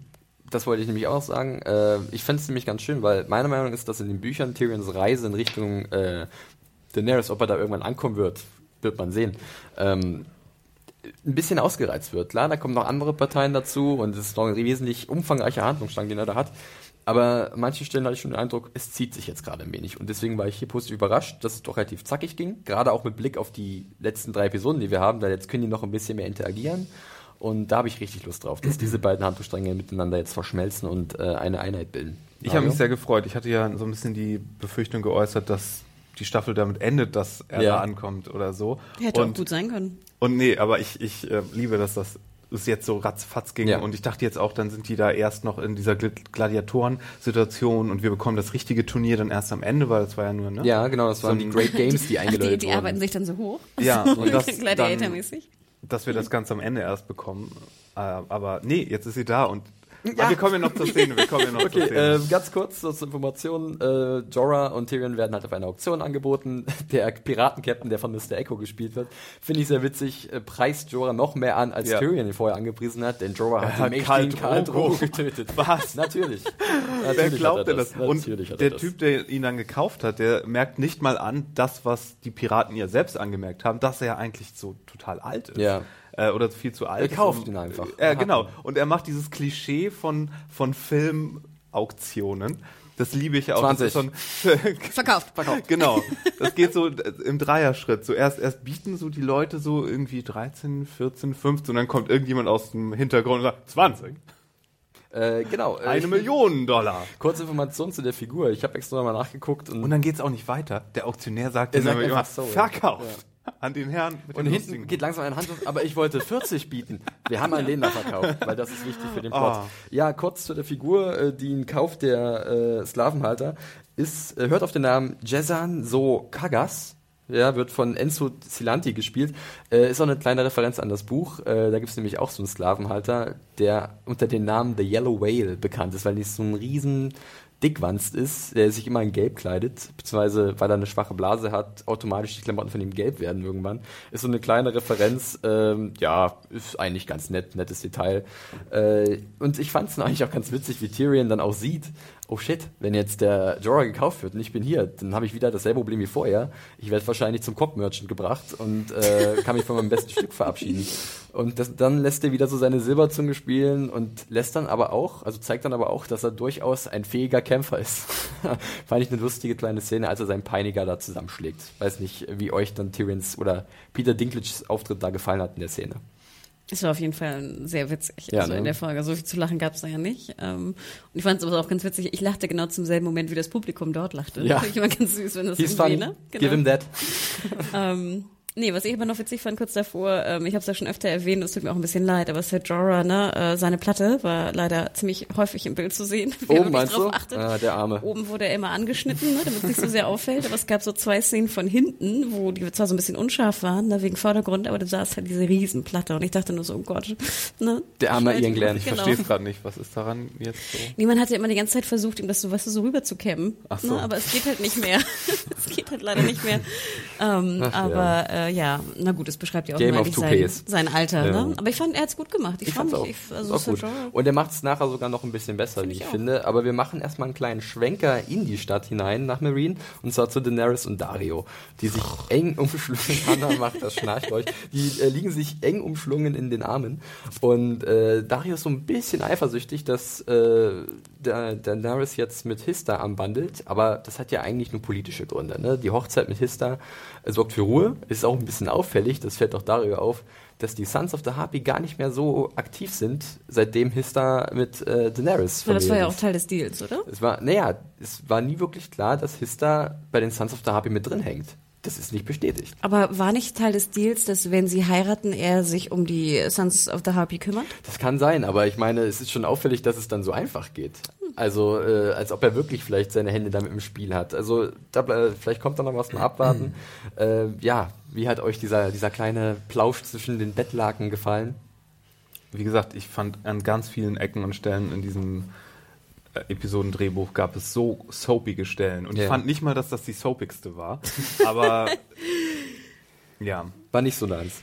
Also ich fand vor allem, äh, unabhängig von den Dialogen, die nicht sonderlich gut waren, ähm, und ich generell ja auch Probleme habe mit dem neuen Dario immer noch, ähm, ich fand ich auch, dass äh, Dani, äh, also ich fand da war auch zero Chemie zwischen den beiden, einfach wirklich überhaupt nicht. Ich fand auch, das war wirklich relativ ähm, Laiendarstellerartig gespielt. Ich Okay. fand auch Dani war relativ, also hier äh, Emilia Clark war relativ schwach. Ähm, ich fand sie furchtbar, die Szene. Ich fand es war eine der schlechtesten Szenen Okay. aus der Folge. Ähm, keine Ahnung, irgendwie. Ja. Das hat sowieso bei mir, die beiden haben sowieso nie so ganz den Funken, Schweren haben Stand. rüberspringen. Mhm. Wir erinnern uns an Buchleser, wissen, dass Dani sozusagen sehr fasziniert ist von Dario und sehr Weil er halt sehr eingenommen ist von ihm. ist. Ne? Das geht Genau, ja Hüßmann hier ein bisschen ab. Genau, und sexuell auch sehr sozusagen von ihm ja, begeistert ist, sagen wir es so. Und ich finde, das kam überhaupt nicht raus. Ich Mhm. Ja. fand, sie lag da so, ich fand, es war auch so, sie lag so, auch so, sie war so passiv, fand ich. Das hat mich irgendwie auch gestört. Nee, aber ich fand- nicht, dass ich jetzt so die große Khaleesi will, die da irgendwie ihn rumreitet oder irgendwas, aber irgendwie, ich, mich hat's gestört, keine Ahnung. Also was mir schon gut gefällt, ist dann auch mal eine andere Seite von ihr zu sehen. Sie muss sich ja schon immer als sehr resolute Frau äh, geben. Und Ja. Da hatte ich ja lange Zeit die Kritik, dass wir nur diesen genervten Tonfall da von ihr hatten. Aber wenn sie mit Dario da hier zusammen im Man sieht mal eine andere Seite von ihr. sieht das man stimmt. eine andere Seite von ihr und das ist ja auch ganz gut. Ja, ich muss, glaube ich, ein bisschen äh, mal wieder den Good Cop spielen. Äh, ich gebe euch recht in vielen Aspekten. Ich fand jetzt ein paar Teile des Dialogs, den sie, den sie führen, gar nicht so schlecht. Also diese klassische Ansage Butchers or Meat. Du musst also aufpassen mit den Masters, die du jetzt zwar unter deiner Fuchtel hast, aber dass die immer wieder versuchen werden, ihre Macht zurückzubekommen und dass halt Marine nicht zur Ruhe kommen wird, egal was sie probiert, außer sie bringt halt alle auf einmal um. Ist ein sehr drastischer Vorschlag von Dario. Ähm, ich bezweifle, dass Daenerys so weit gehen wird. Aber sie hat halt mit Barristan Selmy auch einen weisen Berater äh, verloren, der halt dagegen äh, beraten würde. Das, was Dario halt sagt. Also muss man da abwarten. Wie viele wären das eigentlich, habe ich mich da gefragt, wenn sie die gesamte obere Schicht von Marine gleichzeitig umbringen? sind einige, wie viele, glaub ich. Wie 100? viele in der Bevölkerung macht das Nein, ja, also er spricht ja von irgendwelchen Wise Masters, Great Masters und Ja. wie sie alle heißen. Äh, ja, wäre schon, war schon ein ziemlich krasses Zeichen und ich weiß nicht, ob das dann sie nicht noch manischer erscheinen lässt, als es bei vielen Leuten äh, in dieser Welt schon längst ist. Da muss ich dir recht geben. Ich fand, das war auch eine ganz schöne Szene. Es wurde deutlich einfach, dass äh, mit Sir Jorah und natürlich hier Sir Selmy, wie heißt der? Barristan Selmy, Barristan ja. Selmy, einfach ihre beiden wichtigsten Berater jetzt weg sind, ne? Und sie jetzt eigentlich nur noch auf äh, ja Extremisten hören kann, sei es äh, äh, Dario, der ja doch auch der extreme Kämpfer irgendwie ist, oder vielleicht sogar ihren Mann, wo wir alle nicht so genau wissen, was der eigentlich wirklich verbirgt. Ähm, oder wie wir es ja auch letzte Folge gesehen haben auf Missandei, die einfach irgendwie noch sehr jung und unerfahren vielleicht Ja. ist und das einfach, ne, sie braucht einfach dringendst einen Berater. Müssen wir jetzt eigentlich Angst um Dario haben? Weil, wenn ich mal so drei Schritte äh, voraus Ja. äh, gucke, hab, ich so das Gefühl, es könnte jetzt in die Richtung gehen, es passiert irgendwas mit Dario. Ich bin mir ziemlich sicher, dass das mit Und Darius am passiert, Ende- aber ich und- glaube und nicht am das, Ende- was du denkst. Und am Ende äh, macht Khaleesi nämlich genau das, was er vorgeschlagen hat, Ja. obwohl Tyrion ihr dann dagegen raten wird. ja, das ist ja Glaubst du, sowieso Tyrion jetzt, wird ihr neuer Berater? um Das, mal weiß ich, das weiß ich nicht, um aber das mal er, er vorwegzunehmen, wird sicher ich seinen glaube Senf dazu ja. geben. Äh, wo wir gerade noch über Dario gesprochen haben, das habe ich vorhin vergessen, im Stannis-Arc, äh, ganz witziges kleines Detail, wieder eine Buchreferenz. Und zwar sagt Davos da zu Stannis, dass die Stormcrows äh, weggeritten sind. Und in den Büchern ist eigentlich Dario der Anführer der Stormcrows. Hier in der Serie Even when we're on a budget, we still deserve nice things. Quince is a place to scoop up stunning high-end goods for 50 to 80% less than similar brands. They have buttery soft cashmere sweaters starting at $50, luxurious Italian leather bags, and so much more. Plus, Quince only works with factories that use safe, ethical, and responsible manufacturing. Get the high-end goods you'll love without the high price tag with Quince. Go to quince.com slash style for free shipping and 365-day returns. Hier ist ja Anführer der Second Sons, äh, der, ich glaube, Zweitgeborenen oder so ist die Übersetzung. Äh, und in, den, in der Buchvorlage halt eigentlich von der Söldnertruppe der Stormcrows war irgendwie, weiß nicht, warum sie das so eingebaut haben. Vielleicht so haben sie irgendeine Söldnertruppe gebraucht, irgendeinen Namen. Und es gibt im Buch ja noch die Brazen Beasts, Es oder? gibt noch, also das war so, das ist so eine so eine Miliz, glaube ich, für die unter Dani halt dient äh, in der Stadt. Ähm, die haben sie hier komplett ausgespart. Vielleicht kommt noch was, wer weiß es. Ähm, ja, so viel zu der Szene. Ich fand auch den Einsatz noch sehr cool, bevor wir weitergehen, äh, dass sie halt die einzige ist, die nicht frei ist, dass sie halt dennoch, obwohl sie Königin ist, ein bisschen Zwängen unterliegt. Hannah verdreht die Augen, weil es ein bisschen schmalzig, soapig ist. Ich sehe es, aber er spricht schon wahre Worte, dass halt äh, diese Herrschaft von Dani äh, sehr viel Verantwortung mit sich bringt und eine sehr schwierige, sehr schwierige Aufgaben, die zu bewältigen sind. Aber das Ah, wussten jetzt wir auch schon vorher. Das wussten Das wir ist vorher, eine, ja. genau, das ist eine gender-flipped äh, ähm, Lancelot Guinevere-Geschichte. Guck an. Wenn, wenn sie ne, jetzt nämlich den, den Adelsheini heiratet und dann die Affäre aber trotzdem mit Dario hat, ne, dann ist das wie Sir Lancelot mit Okay. Guinevere, der, der, der Ar- Arthurs Frau. Und ähm, dann wird er nämlich hingerichtet oder soll hingerichtet. Mhm. Ich habe da eine Theorie, die will ich aber nicht weiter ausführen. Wir machen erstmal weiter, nämlich zu dieser Zusammen, wir kommen zu dieser Zusammenführung von dem Handlungsstrang von Tyrion und Jorah und dem von Daenerys, die, wie ich finde, eigentlich ziemlich gut gelingt. Und zwar sehen wir erstmal äh, die Gladiatoren in dieser kleinen Kampfarena, äh, die halt im Zuge dieser Great Games, diese großen Spiele, die ausgerufen wurden, zur äh, feierlichen Wiedereröffnung der, der Kampfarena in Marine, in und um Marine, äh, da sehen wir ein paar Gladi- Gladiatoren und äh, ja, Jorah soll da auch mitkämpfen. Tyrion ist eher so ein bisschen angekettet und äh, plötzlich entdeckt dieser Sklavenhalter, oh, die Königin ist ja da. Also reißt euch bis zusammen, Freunde. Äh, sie erweist uns die Ehre und sie hat eigentlich eher weniger Bock auf diese ganze. auf Ich weiß, was Hannah jetzt sagt. Zu wenig Leute. Und zu kleine.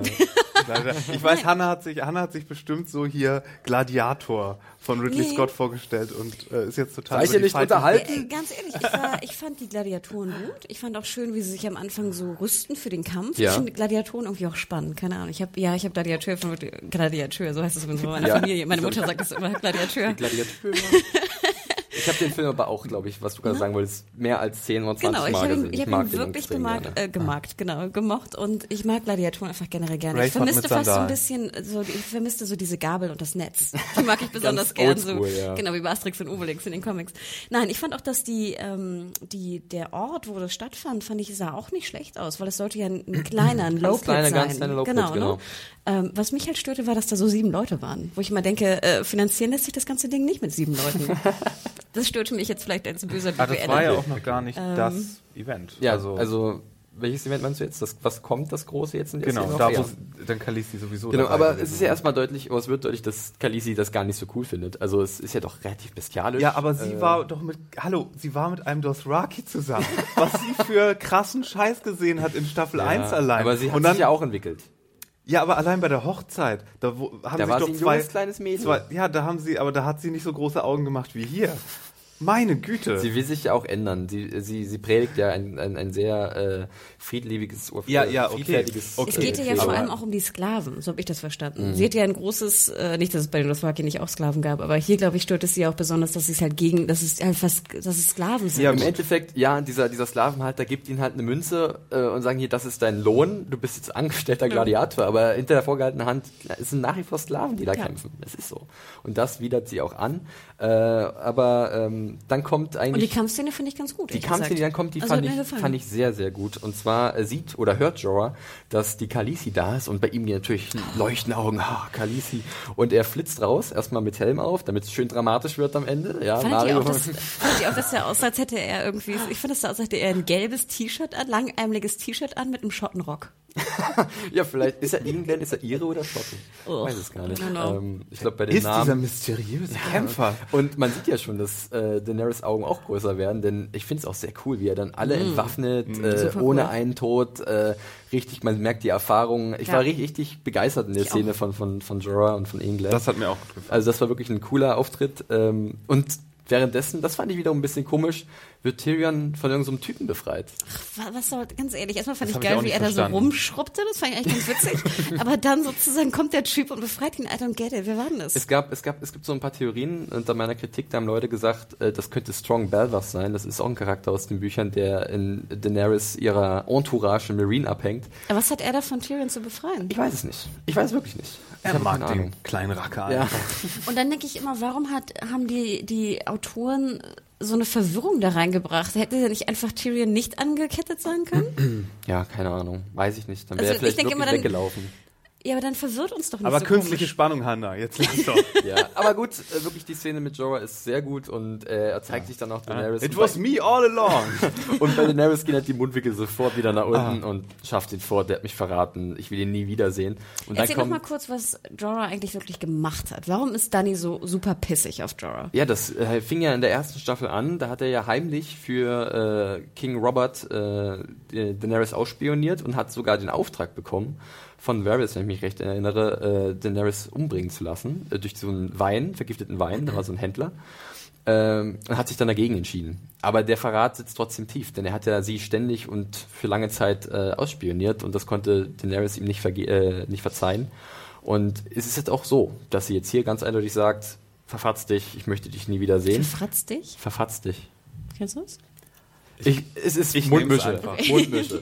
ähm, aber es kommt ein kleines Geschenk um die Ecke gewackelt. Äh, und Oh, du Sau. Ach, sorry. äh, das, das versteht doch keiner böse. Äh, Tyrion tritt auf den Plan, sagt hier, ich bin's, Tyrion Lannister.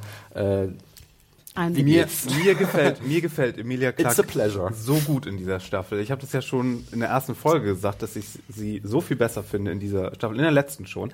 Aber in dieser Folge hatte sie so viel geil zu spielen. Sie hat erst dieses angewiderte, so ich will hier gar nicht sein. fand ich auch gut. Dann dieses begeisterte von dem, oh, wer ist dieser Kämpfer? Dann, dann, nimmt, er, dann nimmt er seine Maske ab und sie so, oh, du bist das. Ja. Und dann kommt Tyrion um die Und dann Ecke. geht's wieder. Was, wer bist du denn?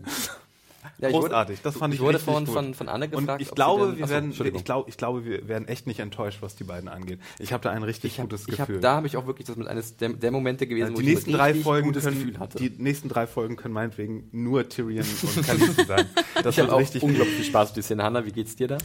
Nee, ich bin auch super gespannt. Ich meine, ich habe das letzte Folge nochmal gesagt und ich glaube, das geht es uns allen. Neue Kombos, ne? Immer gerne. Ja. Und jetzt Combo Daenerys, Tyrion. Frisches ich freue mich riesig drauf. Ja. Frisches Pärchen, ja. Hashtag. Ja, äh, finde ich auch. Also sind wir alle einer Meinung, das wird, glaube ich, ganz cool. Ich gehe ja davon aus, dass er wirklich vielleicht jetzt in ihren Beraterstab aufsteigt. Anne hat mich vorhin gefragt, als wir unser Talk bei Combat aufgenommen haben, ob denn Daenerys überhaupt weiß, wer Tyrion ist. Äh, und ich weiß gar nicht, ob sie direkt weiß, wer Tyrion ist, aber sie weiß, was der Name Lannister bedeutet. Ich wollte gerade sagen. Ja. Und ich glaube ja auch, ich meine, so wie Gerüchte nach Westeros gekommen sind über sie und ihre Ja. Drachen, müssten eigentlich ja auch Gerüchte über den ähm, Tod von Tywin zum genau, Beispiel. ne, eigentlich rübergestoßen sein. Sollte und, eigentlich so sein, ja. Und generell, ich meine, es gibt ja wahrscheinlich sehr viele, ähm, hier, wie heißen sie, nicht Headhunters, sondern ähm, Kopfgeldjäger? genau, Kopfgeldjäger, Ja. die, die Tyrion suchen. Das dürfte ja auch nicht sozusagen unbekannt sein bei ihr. By the way, was ich fragen wollte. Ja. Ist eigentlich in King's Landing bekannt,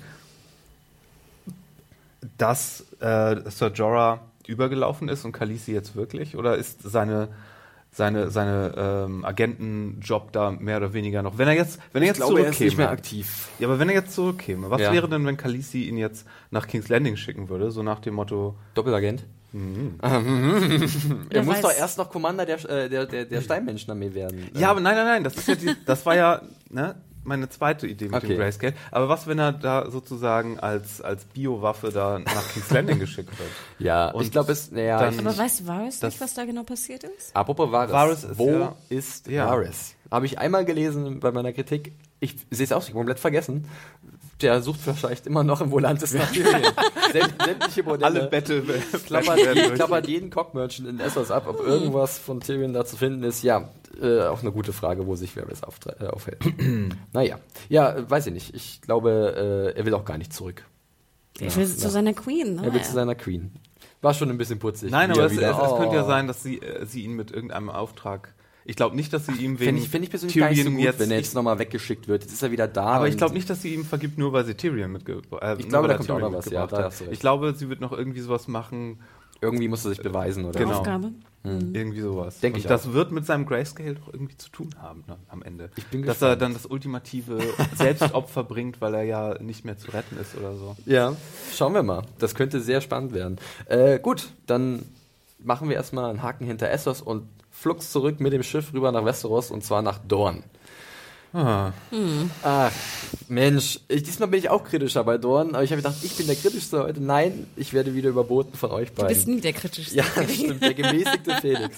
Ähm, fangen wir an mit einer kleinen Szene zwischen Jamie und Marcella, ähm, die, ich, die doch eher relativ unspektakulär Oh, war. Dad, you don't get me. Ja, sie ist halt auch der aufmüpfige Teenager. Sie ist halt tatsächlich die Schwester von Tommen, man sieht's.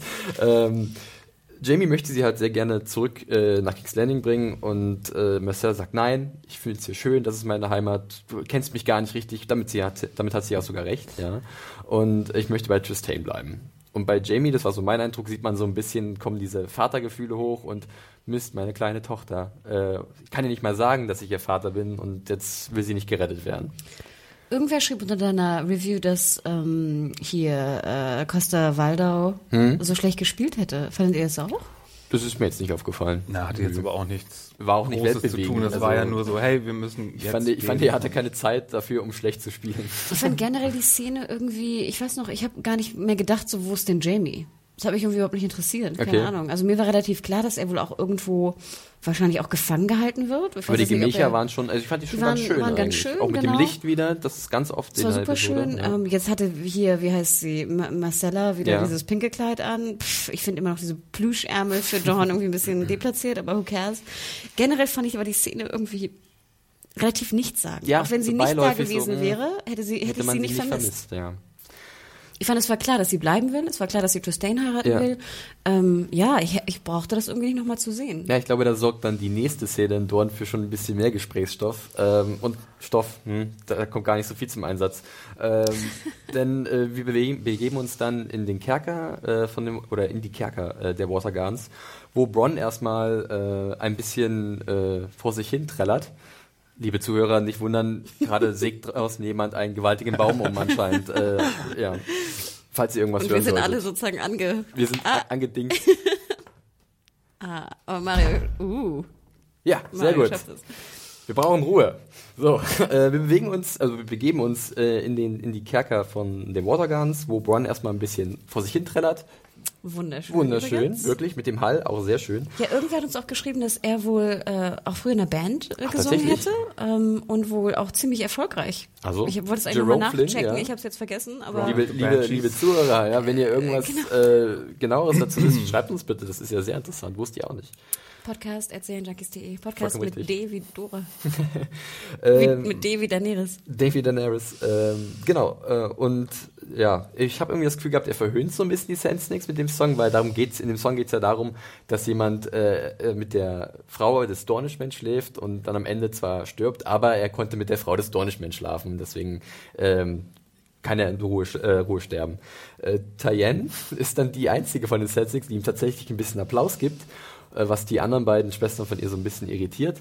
Und dann entspinnt sich so ein ganz komisches Ding zwischen Tyen und Born. Also ich war nicht ganz sicher, wie ich das lesen soll, ähm, ob da eine gewisse sexuelle Anspannung ist, ob äh, sie auf, einen, auf einem Nenner sind, dass sie Interesse an ihm hat. Äh, er ist ja ziemlich cool, lässig, wie halt Bron so ist.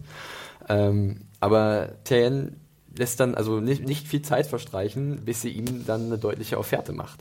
Wie ging es euch erstmal dieser, dieser Szene? Mir war ziemlich klar, was da passiert. Ähm, äh, sie haben aber nicht erklärt, was passiert ist am Ende. Nämlich ist es ja offensichtlich so gewesen, dass das Gift, mit dem er angeschnitzt wurde, Ja. dass das, wenn er irgendwie erregt wird, erst dann diese körperliche giftige das Blut Reaktion kommt in Wallung anscheinend. diese ja. körperliche Reaktion auslöst, dass es dann giftig wird. Und das ist eine sehr coole Sache.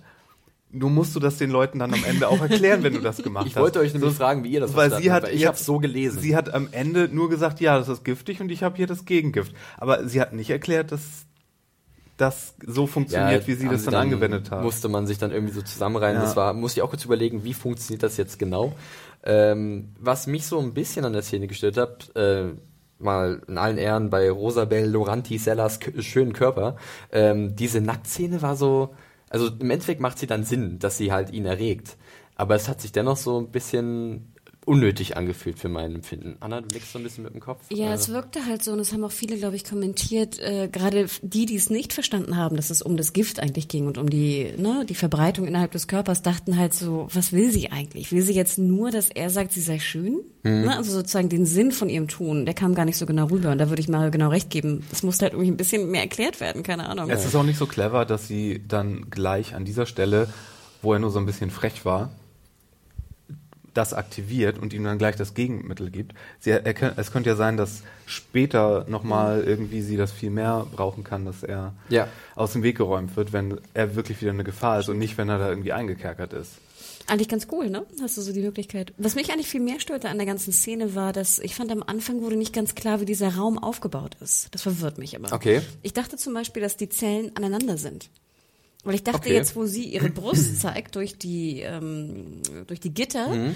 und er hält ja irgendwann so die Hand hin. Ich dachte, die Zellen sind halt beieinander. Ach so. Und erst später wurde ja deutlich, wenn du Das die Totale siehst, dass Ja. da genau, dass dazwischen noch was ist. Aber das wurde beim Anfang gar nicht deutlich. Ach so, also mir war so, gab es da nicht diesen, diesen Shot auf das Fenster, Kerkerfenster, wo Licht reinkommt? Genau, und das da war der, Endshot. Gang.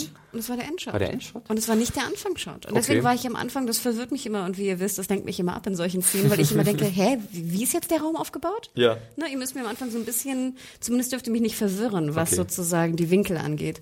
Ich fand auch generell, dass ähm, generell die, die Kerker auch ein bisschen billig aussahen. Also Mhm. ich weiß nicht, ich hatte daran so ein bisschen was zu mängeln. Ich fand, Tayen hat sehr gut gespielt Ja. im Vergleich zu vorher, Ja. wo sie wirklich spielte wie irgendwie. Das möchte ich nämlich dann äh, gleich auch noch sagen. Ja. Ich fand, sie war wirklich gut. Vielleicht war ich auch abgelenkt. Kann man, bei, bei, bei ihren Vorzügen ist das durchaus möglich. Ähm, aber es wirkte so, als wäre es ein besseres äh, Spiel und ähm, ja. Ich fand es auch, um da mal kurz einzugreifen, ich fand es auch irgendwie gut, dass die Sand Snakes, oder zumindest eine von den Sand Snakes, jetzt ein bisschen mehr zu tun bekommen hat. Also durfte man den Mund aufmachen, auch, also irgendwie hat man ein bisschen mehr Charakter bekommen, zumindest in der Aber Szene. findest du, du hast jetzt mehr Charakter? Ich bin halt, also was ich an dem Charakter jetzt so interessant finde, ist, was eigentlich der Plan ist. Denn zum einen auch das Gegengift. Warum gebe ich ihm das Gegengift? Das ist der Plan. Ich kann ihn doch einfach sterben lassen. Das war doch vielleicht das Ziel von Ja. vornherein.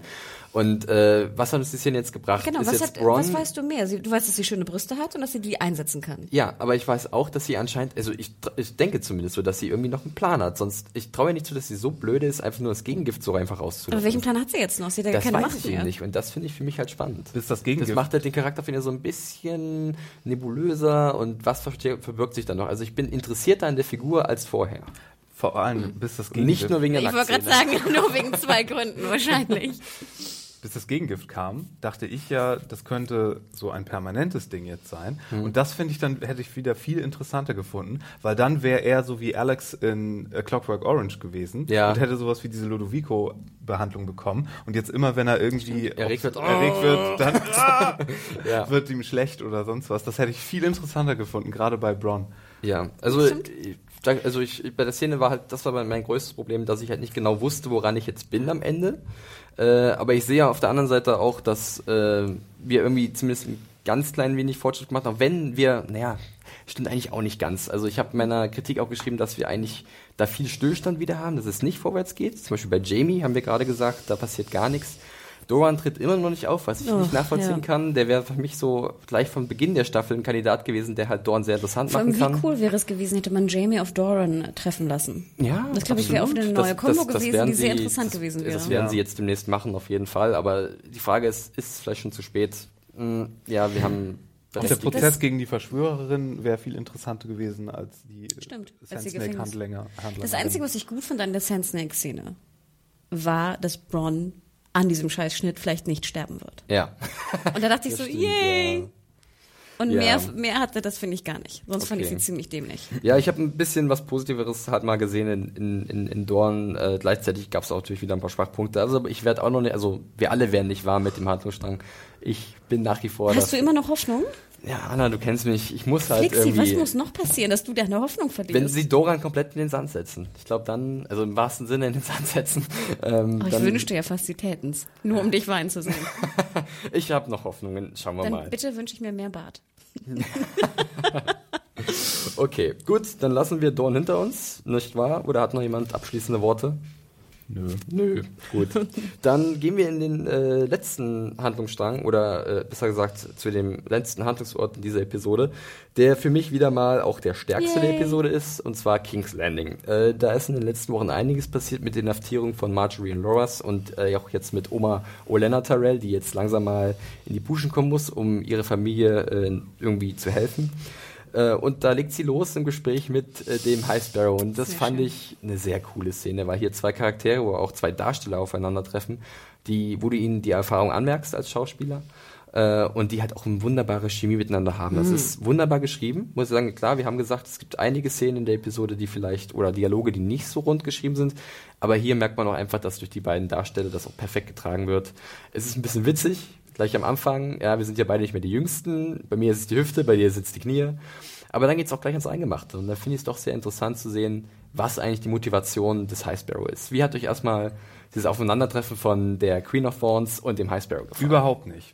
Überhaupt zwei, nicht? Zwei Olenna-Szenen, in denen Olenna die komplett hilflose war. Das Ja. will ich nicht sehen. Das ist komplett für mich. Nein, nein, nein. Und außerdem, ich fand es in King's Landing aus irgendeinem Grund am allerschlimmsten. Aber Oh. ich fand alle Dialoge so richtig Denver-klanig. Und auch.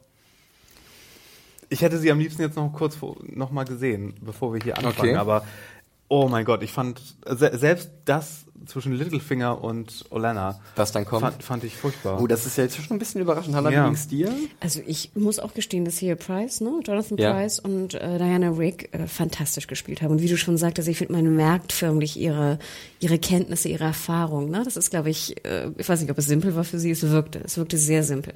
Gut, ich gebe Und- zu, vielleicht war ich an diesem Punkt schon etwas anti drauf, was Das diese kann Folge sein. anging. Das kann sein. Und ich fand auch, ehrlich gesagt, fand ich ganz schön, dass hier die Queen of Thorns auch mal nicht so easy durchkommt. Dass einfach wirklich die das hatten Karten, wir schon letzte Folge, das reichte. dass die Karten neu gemischt wurden, dass sie mit ihrem, mit ihrem Wortwitz und ihrer, ähm, ist ja auch eine Art von Intrigantin, Ja, ne? äh, dass sie einfach nicht weiterkommt. Sie versucht alles, aber sie, sie äh, stößt förmlich auf Granit bei Äh, dem, auf bei dem ein unbewegliches Objekt irgendwie. Denn, wie er ja auch selber sagt, er ist halt nicht käuflich. Ja. Und, Nichts, Und ihre ne? große Stärke ist es, irgendwelche Geheimnisse oder Genau. äh, rauszufinden bei ihren Gesprächspartnern.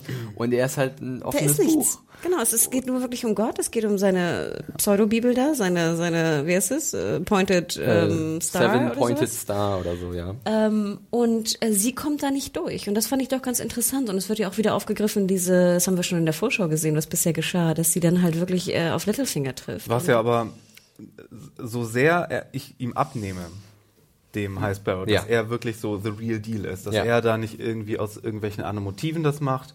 Ich nehme ihm jetzt ab, dass er wirklich das aus Überzeugung macht und sonst was. Es ist natürlich aber extrem geiler Quatsch, weil die ganze Stadt King's Landing, wie jede Großstadt, ein großer Sündenfuhl ist. Ja. Und natürlich haben die oberen 10.000 dann auch irgendwelche Leichen im Keller, aber die müssen ja noch wenigstens den Schein wahren. Und ich meine, das, das Ganze, wo das hinführt am Ende, haben wir gesehen zum Ende der Episode, aber die müssen ja wirklich jeden, jeden Einzelnen, müssen die dann ja verhaften. Ich glaube, also, Und, äh, ja, was- je, also jeden. Was ich dazu sagen will, ist, ähm, ich, äh, also im Endeffekt muss er ja wirklich jeden verfolgen. Das ist ja sein Credo, jeder, der Sünde begeht und, und, und oder Sünden begeht und das ist halt in King's Landing wirklich jeder. Ja, eigentlich. und wer Äh, und deswegen ist für mich jetzt eher ersichtlich geworden, dass es halt noch darüber hinausgeht, was seine Motivation betrifft. Und zwar, dass er halt ein Riesenproblem hat mit dem Gesellschaftssystem, was vorherrscht. Dass er halt gerade die Privilegierten, die halt seit Jahrzehnten, Jahrtausenden, wie auch immer, ähm, sich halt hinter ihren Reichtümern verstecken können und sich als unangreifbar fühlen, jetzt die Leviten lesen will. Und Aber dann- nicht nur die Reichen sind doch die Sinners. Ich glaube, das sagt ja auch Maria. Ja, auch eben, die eben. Armen sind ja, Ja. Sinners. Genau, richtig, das ist richtig. und Aber- darüber hinaus, aber- selbst wenn, selbst wenn die mussten schon immer leiden. Und ich glaube, er hat doch so, auch wenn er sagt, er ist so, jeder, jeder äh, muss gleich ge gerichtet werden. Ich glaube, er hat so einen kleinen Nahen gefressen an denen, die glauben, sie wären halt sicher vor den Göttern. Und das sind nun mal die Reichen, weil sie halt sich Schweigen erkaufen können durch ihr Gold. Aber er lässt sich ja auch komplett jedes Mal wieder instrumentalisieren mit seiner Religion. Zuerst war es Cersei, die die Tyrells da, und jetzt war es doch Littlefinger, der ihm irgendwie den, den ähm, Lancel da vorgesetzt hat. ja, das stimmt. Und, und äh, dann, aber ebenso, niemand kann mir erzählen, dass, dass Littlefinger dann nicht sicher vor ihm wäre. Weil theoretisch, ich meine, er als Bordellbetreiber und Intrigant und sonst was, jetzt müsste doch nur irgendwie die Tyrell-Familie kommen und auf Littlefinger zeigen, was Joffrey angeht und alles Mögliche. Da kann doch wirklich jeder jeden verhaften lassen. Das ist doch, das hört doch gar nicht mehr auf. Deswegen glaube ich auch, dass ganz kurz, dass Littlefinger nicht mehr lange in King's Landing ist. Na, also er na, wird okay, sofort, das ist ja sofort, wohl- Aber das äh, habe ich nicht so ganz verstanden. Er sagt ja The Boy, ne? Der meinte mit Lancel. Ich dachte an Gendry zuerst. so, dachte haben auch, habe ich gelesen. Nein, Aber ja sozusagen, er meinte Lancel, aber ganz ehrlich, Lancel war doch vorher schon da. Lancel war vorher schon bei den Sparrows. Ja, und das Lancel hätte ihm doch auch und er schon... musste auch schon habe- alles gestehen ich habe, vorher. Na, Das das, hatte pass mal auf, ich habe mich auf diese Frage vorbereitet, weil ich wusste ganz genau, dass sie aufkommen wird. Und ich habe mir das so gedacht Sehr bei gut. Lance, ähm, dass äh, er zum High Septon gegangen ist oder zu diesen Sparrows und er hat halt seine Sünden gestanden. Aber es ist ja nicht löblich, wenn er halt jemand anschwärzt im Sinne des Glaubens. Also wenn er sagt, also ich habe äh, mit einer Person Unzucht getrieben, mit der ich nicht Unzucht treiben durfte. Und diese Person war sie, sie, sie er zeigt mit dem Finger auf sie. Ich glaube, das ist nicht im Sinne dieses Glaubens, also dass man eher nur auf sich blickt, was die eigenen Verfehlungen sind, ohne andere direkt anzuschwärzen. Weil das wiederum macht aber Littlefinger, weil er halt die Information jetzt zuspielt, irgendwie über Olenna, dann zum High Sparrow und der High Sparrow holt sich die, äh, diese, diese Bestätigung über Lanze. Also und du der glaubst, muss ja dann die Wahrheit hatte vorher sagen. gebeichtet über seine Sünden, nur seine aber Sünden. Cersei nicht erwähnt. Nee, das du nicht erwähnt. So kann ich Macht das nur mich, erklären. befriedigt mich irgendwie nicht ganz. Ja, kann ich teilweise nachvollziehen, weil die Frage habe ich mir auch gestellt, aber es ist für mich die einzige logische Erklärung, auch wenn sie vielleicht ein bisschen schwammig ist. Aber auch eine, eine grobe Übersicht von Cersei, weil an Cerseis Stelle hätte ich nach dieser zweiten Folge oder als wir es, äh, Lance da Ja, in seinem am erwach Anfang. erwachten Zustand das erste Mal gesehen haben, hätte ich ja dafür gesorgt, dass er einen kleinen Unfall hat. Eigentlich schon, ja. Weil ich meine, schon vorher war äh, so ein gefährliches Ding für sie, weil er ja mit in die Verschwörung da ähm, die nicht Walk einbeziehende Verschwörung, was, was äh, Roberts Tod angeht, äh, verwickelt ist. Aber jetzt ist er dann auch noch so ein, so ein religiöser Humpty-Pie da und oh Gott. Ja, ganz kurz, aber wir hatten es ja gerade schon so ein bisschen mit drin, das Gespräch zwischen Littlefinger und Olenna. Ähm, muss ich sagen, die Kulisse fand ich eigentlich ganz cool. Dieses Bordell, wo wir ja schon sehr oft waren, was ja ständig recycelt wird in vielen Szenen. Ähm, das dann, wo zerstört wurde und wie halt das Licht dann so reinscheint, fand ich eigentlich sehr schön als Kulisse. Und ähm, Ich liebte den Satz übrigens, wo er sagt, äh, wir, haben, wir haben hier alle möglichen Sachen bedient, sogar Sachen, die wir erst erfunden haben. und er ist stolz drauf. Und Olenna so, spar dir das, hier geht's um was anderes. Too much information. Kurze, also kurze Klammer, als ich in Dubrovnik war, ähm, haben, haben wir ja auch so eine Tour gemacht und dann äh, lief der Tourguide, der auch relativ jung war, halt so die Straße lang und meinte so, und hier kommen wir jetzt zu Littlefingers Bordell.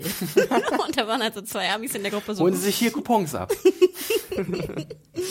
ja, aber ähm, ich fand es auch ganz interessant, wie Olenna halt versucht, noch ihre einzelnen Trümpfe auszuspielen. Also hier, wenn du, also wir können auch einfach die Karten offenlegen, du hast mit mir Joffrey umgebracht. Äh, und Littlefinger bleibt aber irgendwie ganz cool. Weil ich habe immer bei ihm das Gefühl, er hat immer noch irgendwie einen Trumpf in der Hinterhand, wo er sich irgendwie rauswinden kann, wie auch immer. Na, das Ding ist, du merkst einfach, dass Oleana, und das fand ich auch ganz schön, vielleicht noch der kurze, die kurze Info noch bezüglich äh, dem High, äh, High Sparrow, High Septon. Ähm, ich habe mich ja schon gefragt, wie eigentlich jetzt King's Landing überlebt. Sie haben wenig Guards, die Wirtschaft ist relativ äh, am, am, am Schwächeln. Ne? Ja. Wir haben den, den Winter is Coming im Norden. Ähm, The Vale ist ziemlich abgesperrt, glaube ich. Die sind ja ziemlich für sich. Und ähm, Orlando sagt ja eindeutig, dass das gesamte Essen ungefähr, das gesamte Getreide, was auch immer, was in King's Landing äh, verzehrt wird, äh, von den Martells, äh, von den Tyrells Ja. kommt. Und das ist ja ihr Druckmittel. Ne? Sie sagt sozusagen, wenn ich das sperre, gibt's hier einen Aufstand. Ähm, aber auch selbst bei Littlefinger hat sie ja, glaube ich, kein Druckmittel mehr. Sie kann zwar melden, dass sie es gemacht haben, da würde sie sich aber selber mit anschwärzen. vollkommen richtig. ähm, und das war's. Ja. Was ich auch kann, weil du es gerade nochmal gesagt hast, mit diesem Druckmittel, was sie hat, das wird ja auch vom High Sparrow zuvor noch äh, entkräftigt. Er sagt ja auch the many and the few. Auch finde ich ne- ein sehr schöner Satz in diesem Dialog. Ja, wo ich immer denke, Ähm, bei- wenn es kein Essen mehr gibt, dann sind auch die Many egal. Ja, aber ich meine, er sagt schon, hat denn Olana jemals selbst irgendwas angebaut? Äh, es ist nach wie vor immer das Smallfolk, was halt für die großen, mächtigen äh, Sachen anbaut und, und Agrarwirtschaft betreibt. Und wer sagt denn, dass es auch nicht ohne die großen Reichen über ihn funktionieren sollte mit einer, äh, was ich, anderen äh, Herrschaftsform? Zum Beispiel mit der Kirche an der Spitze, die Ja. das halt dann richtig subventioniert und, und verteilt. Natürlich wäre eine Demokratie schön, aber es muss ja keine fundamentalistische Demokratie Genau, sein. richtig. wäre ja Das, auch will ich auch gar nicht sagen. Ne? Genau, So. genau, das möchte ich gar nicht sagen. Also ich möchte nicht sagen, dass dann dieser, dieser Umsturz, den der High Septon oder High Sparrow dann wirken möchte, positiv wäre, weil äh, das wird dann, wird dann doch sehr gräuselig, glaube ich, für viele. Nicht nur für die Reichen, sondern auch irgendwann für die Einfachen. Weil wenn die Reichen nicht mehr da sind, dann wird alles ausgemerzt, was nur irgendwann mal eine kleine Sünde begangen hat und dann wird es nicht schön. Naja, gut. Ähm, kommen wir zu Aber den... Aber diese Sache die- ist Oh, jetzt Fragen, Fragen, Genau. Fragen. Ja. Bang, auf- beide Ja. auf einmal. Fang du an mal. Die Sache mit dem High Sparrow und dieses ganze Einführen der Religion, das kam auch in den Büchern so äh, vor. Ja, äh, das wurde auch dann zum Ende, also ich glaube, schon, ich glaube, es ging schon im vierten Buch los, wenn ich mich nicht täusche. Ähm, auch das war aber sehr subtil gemacht, weil halt diese Land Ländereien äh, in, im Zentrum von Westeros komplett verwüstet waren und halt auch diese Angriffe stattfanden auf irgendwelche äh, Kirchengebäude oder diese Septas und Gläubigen. Und es war irgendwie die letzte Hoffnung, die für viele einfache Menschen noch gab, halt der Glaube. Und zurück zu den Wurzeln. Und wir wurden in einen Krieg gezogen, den wir nie wollten, das durch die großen Familien. Und ich glaube, das war dann so eine Alternative für die. Und das wurde eigentlich in den Büchern, fand ich sehr interessant äh, eingeführt und, und sehr langsam weitergesponnen. Und jetzt ungefähr bis zu dem Punkt, wo wir uns jetzt auch befinden. Ich könnte mir vorstellen, wo, wo Martin diese Storyline her hat. Und zwar ist er auch ein großer Nerd. Ja. Und ähm, kennt ihr die Ultima Rollenspielreihe, diese ganz alte von von Ich, äh, ich habe davon Obernerd gehört, aber Garrett? ich weiß nicht, ob ich da schon geboren war, was? Nee, aber auf jeden Fall, auf jeden Fall spielt man da ja den Avatar, diesen Abenteurer, und das Ja. ist ja eines der ersten irgendwie ähm, Computerrollenspiele, diese Serie. Und da bist du halt auch der Vertreter dieser Religion, da gibt es neun Tugenden. Und dann im vierten oder fünften Teil kommst du halt in dieses Land zurück und diese Tu- Tugenden wurden dann so pervertiert, dass es dann hieß irgendwie, also zum Beispiel ähm, äh, äh, äh, hier Charity war eine der Tu- Tugenden. Und dann, als er zurückkam, hieß es dann, ja, wenn ihr äh, gib irgendwie ein, ein Drittel deines äh, Gehalts ab oder du sollst gar kein Gehalt haben und so. Und dann wurden Ja, das das ist halt gut, so- gut möglich. Also ähm, Martin hat sich ja auch bei vielen historischen Ereignissen äh, bedient. Es die gibt sicher auch ganz viele sind. andere fiktive Sachen, Ja. die es aber, aber sowas äh, im, im Nerdtum. Du fühlst dich erinnert, also sozusagen. im, im an- Nerdtum an- angeht, äh, ja, auch weil es Ja. ja. halt so eine, so eine, so mit diesen sieben Ja. äh, Aspekten der Religion und hier neun und so, das passt schon ganz gut. Wir werden ja demnächst auch einen kleinen Roadtrip machen und Felix, wenn du dann, wenn es doch zur Pressekonferenz kommt mit Martin, kannst du ihn mal fragen, George, did you play Ultima Online? Nee, Yes, nicht I did. Nicht, Next nicht, Ultima question. Online? nicht online. Ähm, vier oder fünf war das. Ja. ja. Stimmt, genau. Ja, wir werden äh, demnächst bei einem kleinen Festival sein in Hamburg. Da ist nämlich der George A.A. dabei. Wir haben leider kein Interview bekommen, weil er halt doch, äh, äh, ja, wie soll man das sagen? Er hat sich für einen anderen Interviewpartner entschieden. Also das Ja. Ding ist, genau, das Management hat sich für einen Das anderen Partner genau, entschieden, wo ich Management, denke genau. auch so, wüsste er, was das bedeutet, Ja. mit welchem Ja. Medium Aber er dieses... schauen wir mal. äh, Vielleicht kriege ich ihn auf der Toilette mal für fünf Minuten zu sprechen.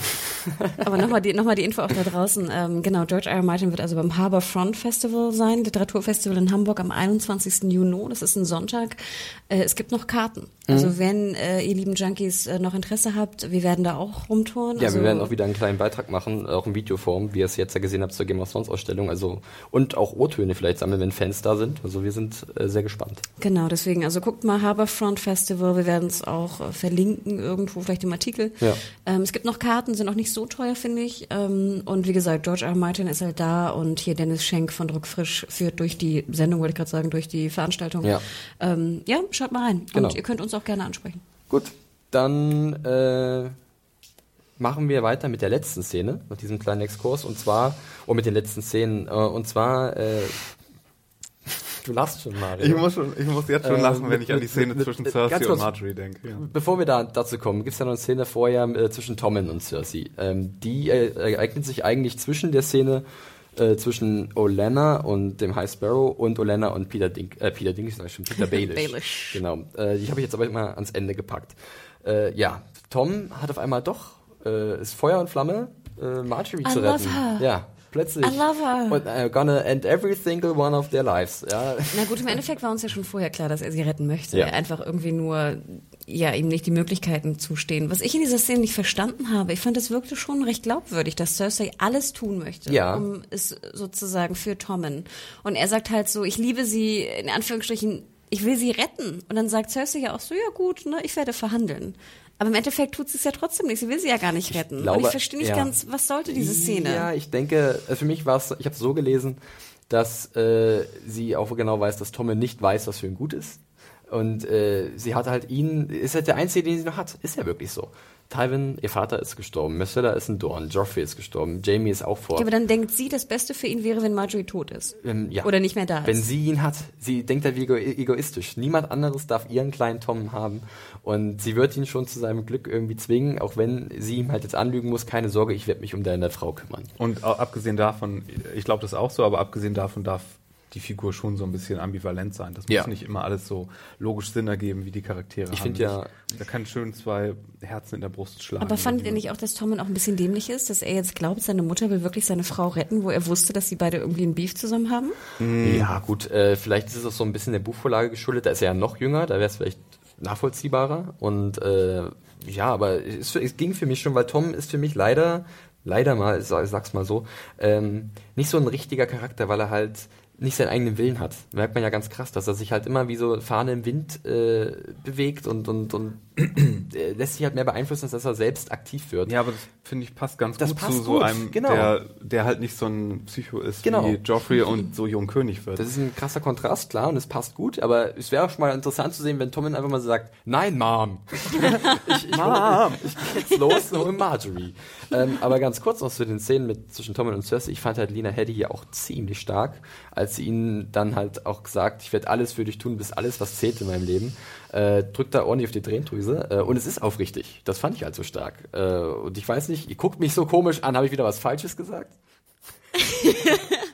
Ich gebe dir recht. Ich wette, wäre ich Lena Headey, würde ich diese Folge einreichen Ja. bei den Emmys. Ne? Man reicht ja immer eine Folge ein und äh, ich hoffe, sie tut äh, in dieser Folge, was sie wirklich herausragend. Mal das abwarten. hat für mich sowas von überhaupt nicht funktioniert alles. Ach ja, shit.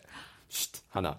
Sorry, Äh, es, es, es war wirklich, ich weiß nicht, ob es an der Mario, genauen was hast Wortwahl lag hier, an den Dialogen, an, äh, wirklich an, an einzelnen Sachen oder teilweise vielleicht auch, wie die Kamera aufgestellt war oder so. Aber die Szene, wo sie dann, mein, mein Kind, ich werde alles für dich tun. Und dann auch diese, diese bitchige Szene mit Marjorie, äh, ne, das war so Denver-Clan für mich alles, meine Güte. Ich, war- ich, ich Ja. fand's lustig. Ich Hast du habe, am Wochenende so viel Denver Clan ich, ich habe schallend gelacht, wirklich, aber es war, es hat für mich nicht so. Ich meine, wir Ich- können ja gleich zu der Szene gehen mit Marjorie. ich Oder fand's wolltest du noch super. was? Nein, ich fand's super. Ich fand die Zelle sah gut aus. Ja. Ich fand Marjorie war echt äh, ein bisschen fertig. Und sie war, sie war dunkel. komplett am Boden und man hat echt gemerkt, sie hat keinen Bock mehr Und ich fand auch geil, dass endlich mal diese PR-Lady Marjorie war einfach komplett weg. Ja. Ne? Sie warf ihre You hateful komische, bitch. ihre, genau, Ja. you hateful bitch. Ich fand's super. Und dann fand ich auch, wie, wie Lina Headey dann weggeht, den Gang runter. Sie und hat diese, so einen- Und ich finde, diesen Blick macht sie gut, Ja. weil es ist nicht ganz Denver Clan, es ist auch nicht verbotene Liebe, es ist nicht so ein Ding davor. Hey, find, Denver Clan nicht mit verbotene Liebe vergleichen, erstens. Und zweitens.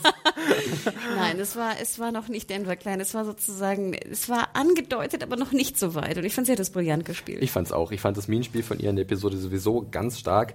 Auch hier dieses, dieses leichte Grinsen, weil sie weiß, also ich habe das, was ich wollte, Ja. ich habe es geschafft.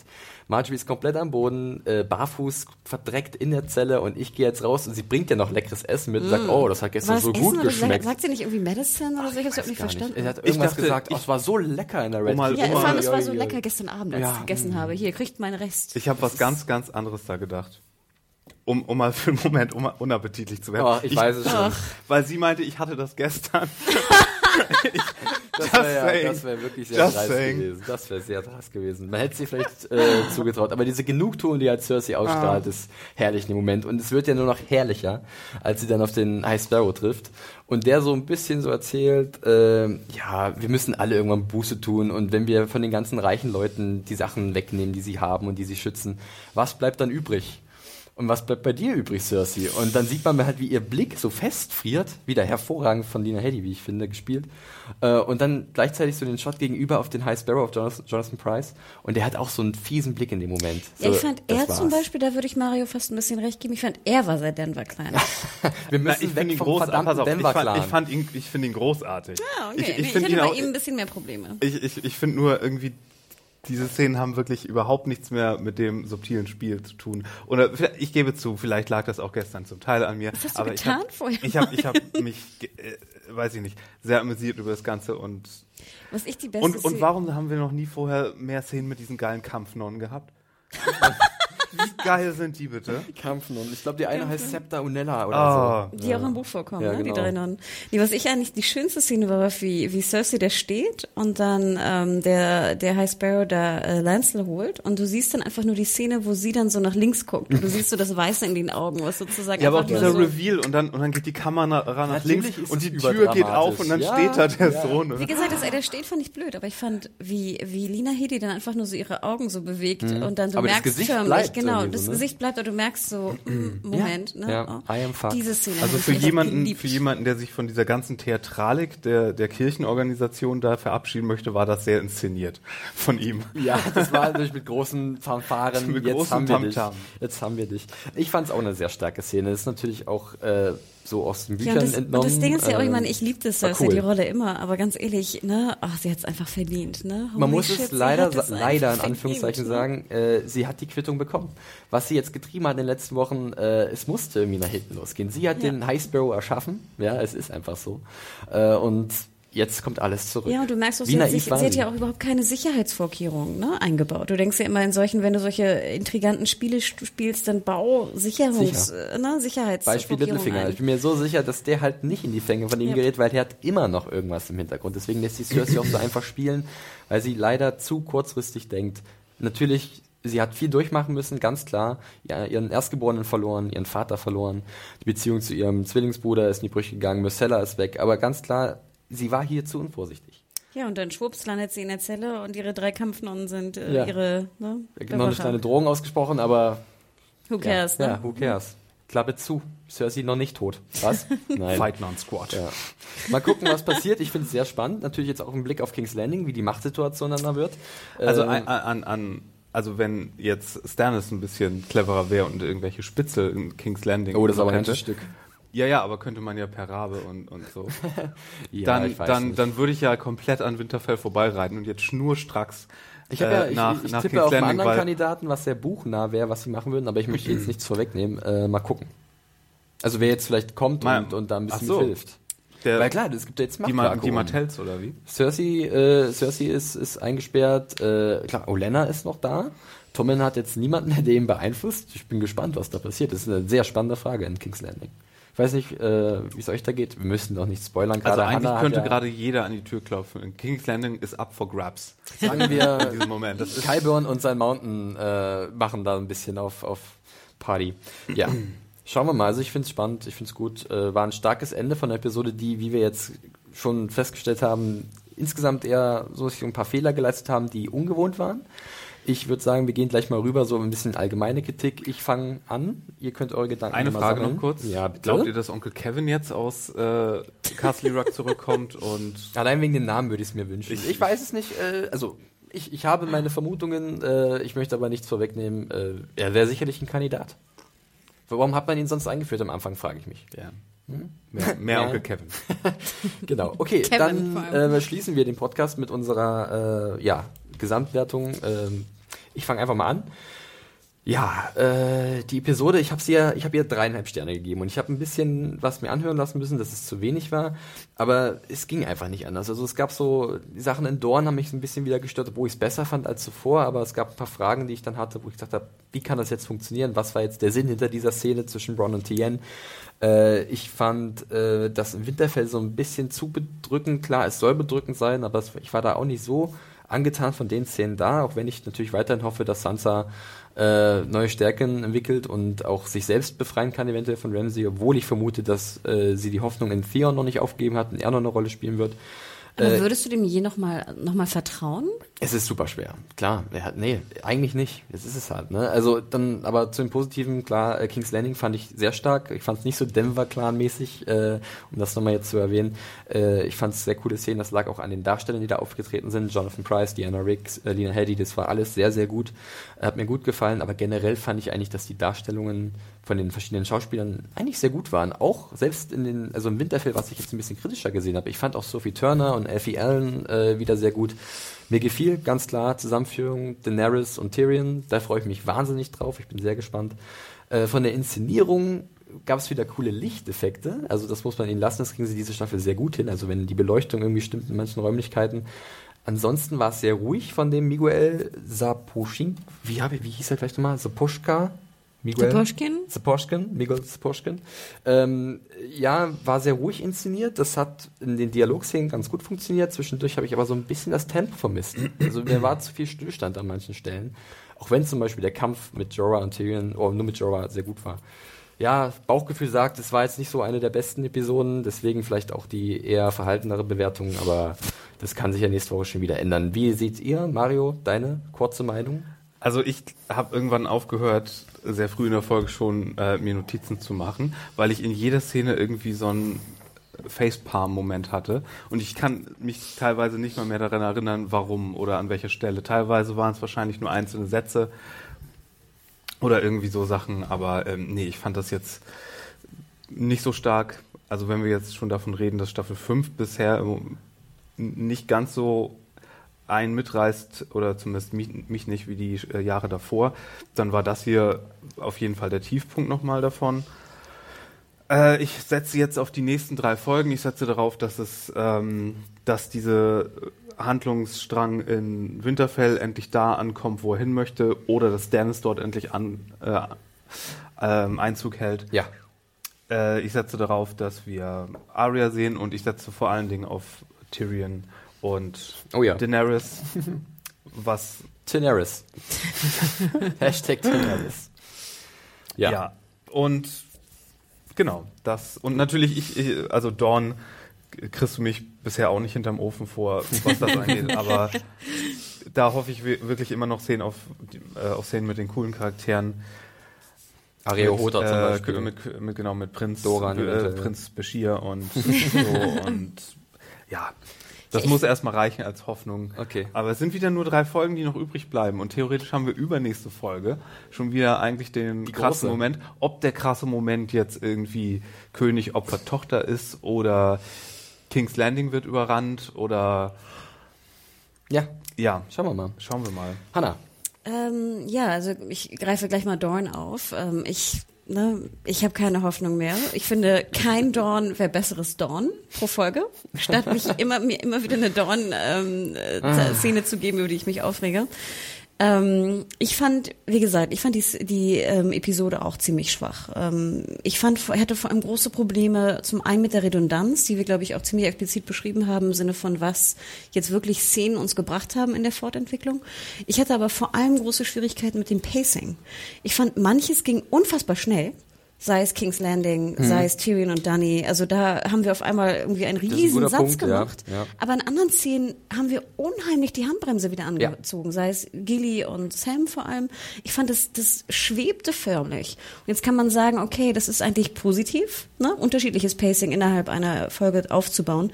Ich fand, das hat überhaupt nicht funktioniert, weil ich gerade, wie glaube ich du Felix ja auch immer sehr schön finde, wenn die Folgen so dahinschwimmen und mhm. schön verwoben sind ja. und äh, die Dialoge wieder aufgegriffen werden, mag ich sehr sehr gern ähm, und finde ich wurde auch schon am Anfang der Staffel sehr gut ähm, äh, dargelegt, wie das funktionieren kann. Und hier, wie gesagt, die, das Pacing war für mich komplett off. Okay.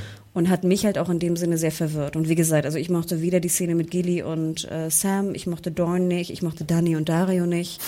ähm, Winterfell, finde ich, war auch ein bisschen, es war auch von der Inszenierung her, also gerade, dass viele Leute das gar nicht verstanden haben mit dem Turm und der Kerze, finde ich, sagt ja auch schon, dass die Inszenierung halt komisch war. Ja. Ne? Das ist einfach eine Regiegeschichte. Wenn die Leute nicht schnallen, warum jetzt, ne, wie es immer so schön hieß, ähm, wie heißt er, ähm, Ramsay im Turm sitzt, Ja, ja stimmt, dann da ist, da einfach, dann Fragen, ist das ja. einfach ein, ein Problem der Inszenierung. Ähm, und wie gesagt, also deswegen fand ich sie schwach. Ich weiß nicht, ob ich dreieinhalb Punkte wirklich vergeben hätte. Ich habe aber keine Probleme mit deinen dreieinhalb Punkten. Zu hoch meinst du? Hättest du Äh, noch nee, nicht zu niedrig. Viele Zu sagten niedrig, ja. ja zu niedrig. Ich hätte es hoch gesagt. aber- Was mich verwundert, ist, dass viele Leute, und die haben mich auch angetwittert und so, sagten, das sei die beste Episode der Staffel gewesen. Hab mich auch gewundert, hab und ich dann auch dachte ich so, ein paar Mal gelesen. denn? Wegen, wegen Tyrion und Dany? Reicht das? Oder wegen King's Landing, wegen Mhm. Lena Headey? Weil die beiden Szenen, das reicht mir einfach nicht, um es die beste Szene, äh, beste Episode der Staffel zu machen. Sehe ich ähnlich. Ich finde es auch, ähm, das war gerade so, passt vielleicht noch dazu, es war, glaube ich, auch mit die vollgepackteste Episode, habe ich auch geschrieben, die wir bis jetzt so bekommen haben. Vielleicht war das auch so ein bisschen das Problem, dass man manche Sachen hätte woanders reinpacken können. Eine Stunde war die Laufzeit, das war, glaube ich, die längste bisher, vielleicht bis auf die, äh, der Auftakt. Ja, war, äh, teilweise waren so Sachen, wo ich gedacht habe, ja, das, irgendwie hier Stillstand, da geht's gut voran, aber die Mischung passt gerade nicht so. Naja, ja, wir waren heute ein bisschen kritisch eingestellt. Selbst ich, der mäßige Felix. Äh, es hat mir aber trotzdem viel Spaß gemacht, mich äh, mit euch über diese Episode auszutauschen. Und äh, ich denke, wir haben das ausführlich getan. Bevor wir das jetzt hier beenden, äh, wollen wir nochmal auf unseren Sponsor hinweisen, der uns dieses Jahr wie auch die Jahre zuvor unterstützt bei unseren äh, Podcasts zu Game of Thrones. Und zwar ist das Sky, äh, wo ihr äh, parallel zur US-Ausstrahlung immer in der Nacht von Sonntag auf Montag um drei die aktuellen Episoden äh, der fünften Staffel von Game of Thrones sehen könnt. Ab 8 Uhr morgens am Montag gibt es dann die Episode ganz normal über euren Festplattenreceiver übers oder auf Sky Plus abzurufen. Und seit dem 27.04. gibt es sogar schon immer montags jetzt 21 Uhr die synchronisierte Fassung äh, der fünften Staffel von Game of Thrones. So, das, und dann haben wir eigentlich noch eine Kleinigkeit, weil das haben wir ja vorhin angeteased. Wir haben nämlich noch eine äh, echt äh, süße E-Mail bekommen, liebe E-Mail, von der äh, Caroline aus Lissabon. Und da waren wir selbst ein bisschen überrascht, denn sie ist ein Riesenfan von unserem Podcast. Äh, und wahrscheinlich auch der Jüngste, wie sie selbst schreibt, denn sie ist gerade mal 13 Jahre alt und Oh darf Gott. eigentlich nicht mal Holy shit. die, die, die, die, äh, Oh, das darf ich gar nicht sagen. Darf, darf nicht mal Game of Thrones gucken von ihren Eltern äh, angewiesen, wo wir auch dahinter stehen, oder? Also definitiv zu jung. Ist richtig, was deine Eltern da machen, oder? Klar. Äh, Wann ist äh, Game of Thrones in Ja, Deutschland? Ab 18, 16? Ab oder? 18? Nee, ab 16. 16. Aber ich 16, meine, wenn ne? ich daran denke, was ich mit 13 geguckt habe.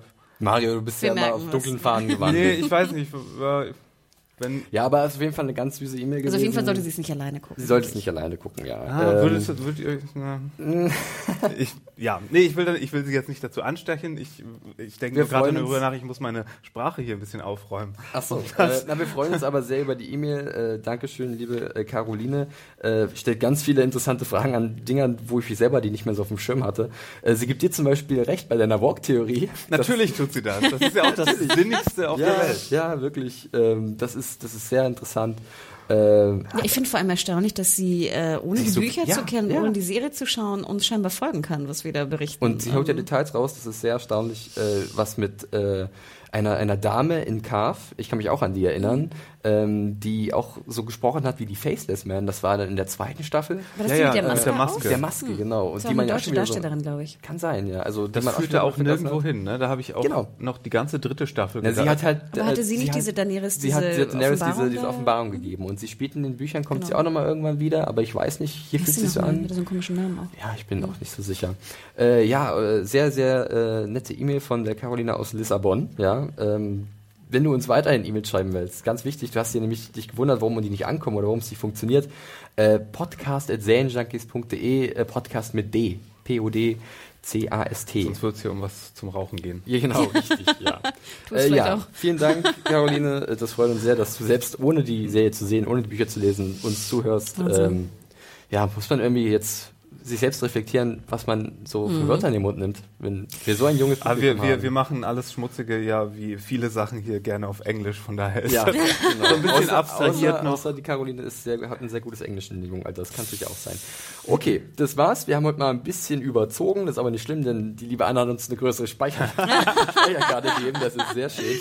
Äh, ja, die Episode war sehr lang, es musste sehr viel besprochen werden. Danke für euer Feedback, das war wie immer sehr schön, dass da so viel kam. Ähm, Ganz klar, ihr könnt uns wie immer erreichen äh, über podcast.serienjunkies.de, der E-Mail-Weg, oder direkt bei Twitter uns Podcaster, und zwar zum Beispiel die Hanna unter dem Handle. Genau, mich könnt ihr weiterhin unter Mediahore, M-E-D-I-A-W-H-O-R-E erreichen und äh, ja, bitte keine, äh, warum das doch keine Vergewaltigungstweets, äh, äh, habe ich echt ein bisschen genug von, äh, muss nicht sein, also schickt äh, was Schönes. So, Mario, wo kann man dich finden auf Twitter? At Fire Walk with Me mit zwei Ehemännern. Wunderbar. Mich findet man auf Twitter wie immer unter dem Handle @johnferrari. Äh, es war uns eine Freude, äh, wie immer, auch wenn die Episode vielleicht nicht so stark war. Wir sind gespannt auf die nächste. Das ist schon die achte der fünften Staffel. Äh, Hard Home. Also, es Bitte? geht- Wir Hard sind mal ein Home bisschen heißt so ein. Zungen, Zungenbrecher, oder? Hard Home. Hard Home? Hard Home. Ja, diese, diese Weitling, Weitlingsiedlung, wo sich John hinbegibt. Ach so. Ich bin gespannt. Schauen wir mal. Okay, na dann, liebe Freunde, macht's gut. Bis Bye, zum bye. nächsten Mal. Ciao. Tschüss.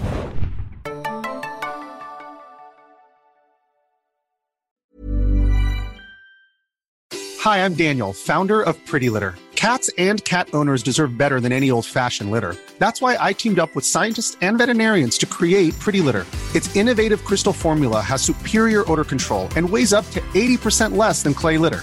Pretty Litter even monitors health by changing colors to help detect early signs of potential illness. It's the world's smartest kitty litter.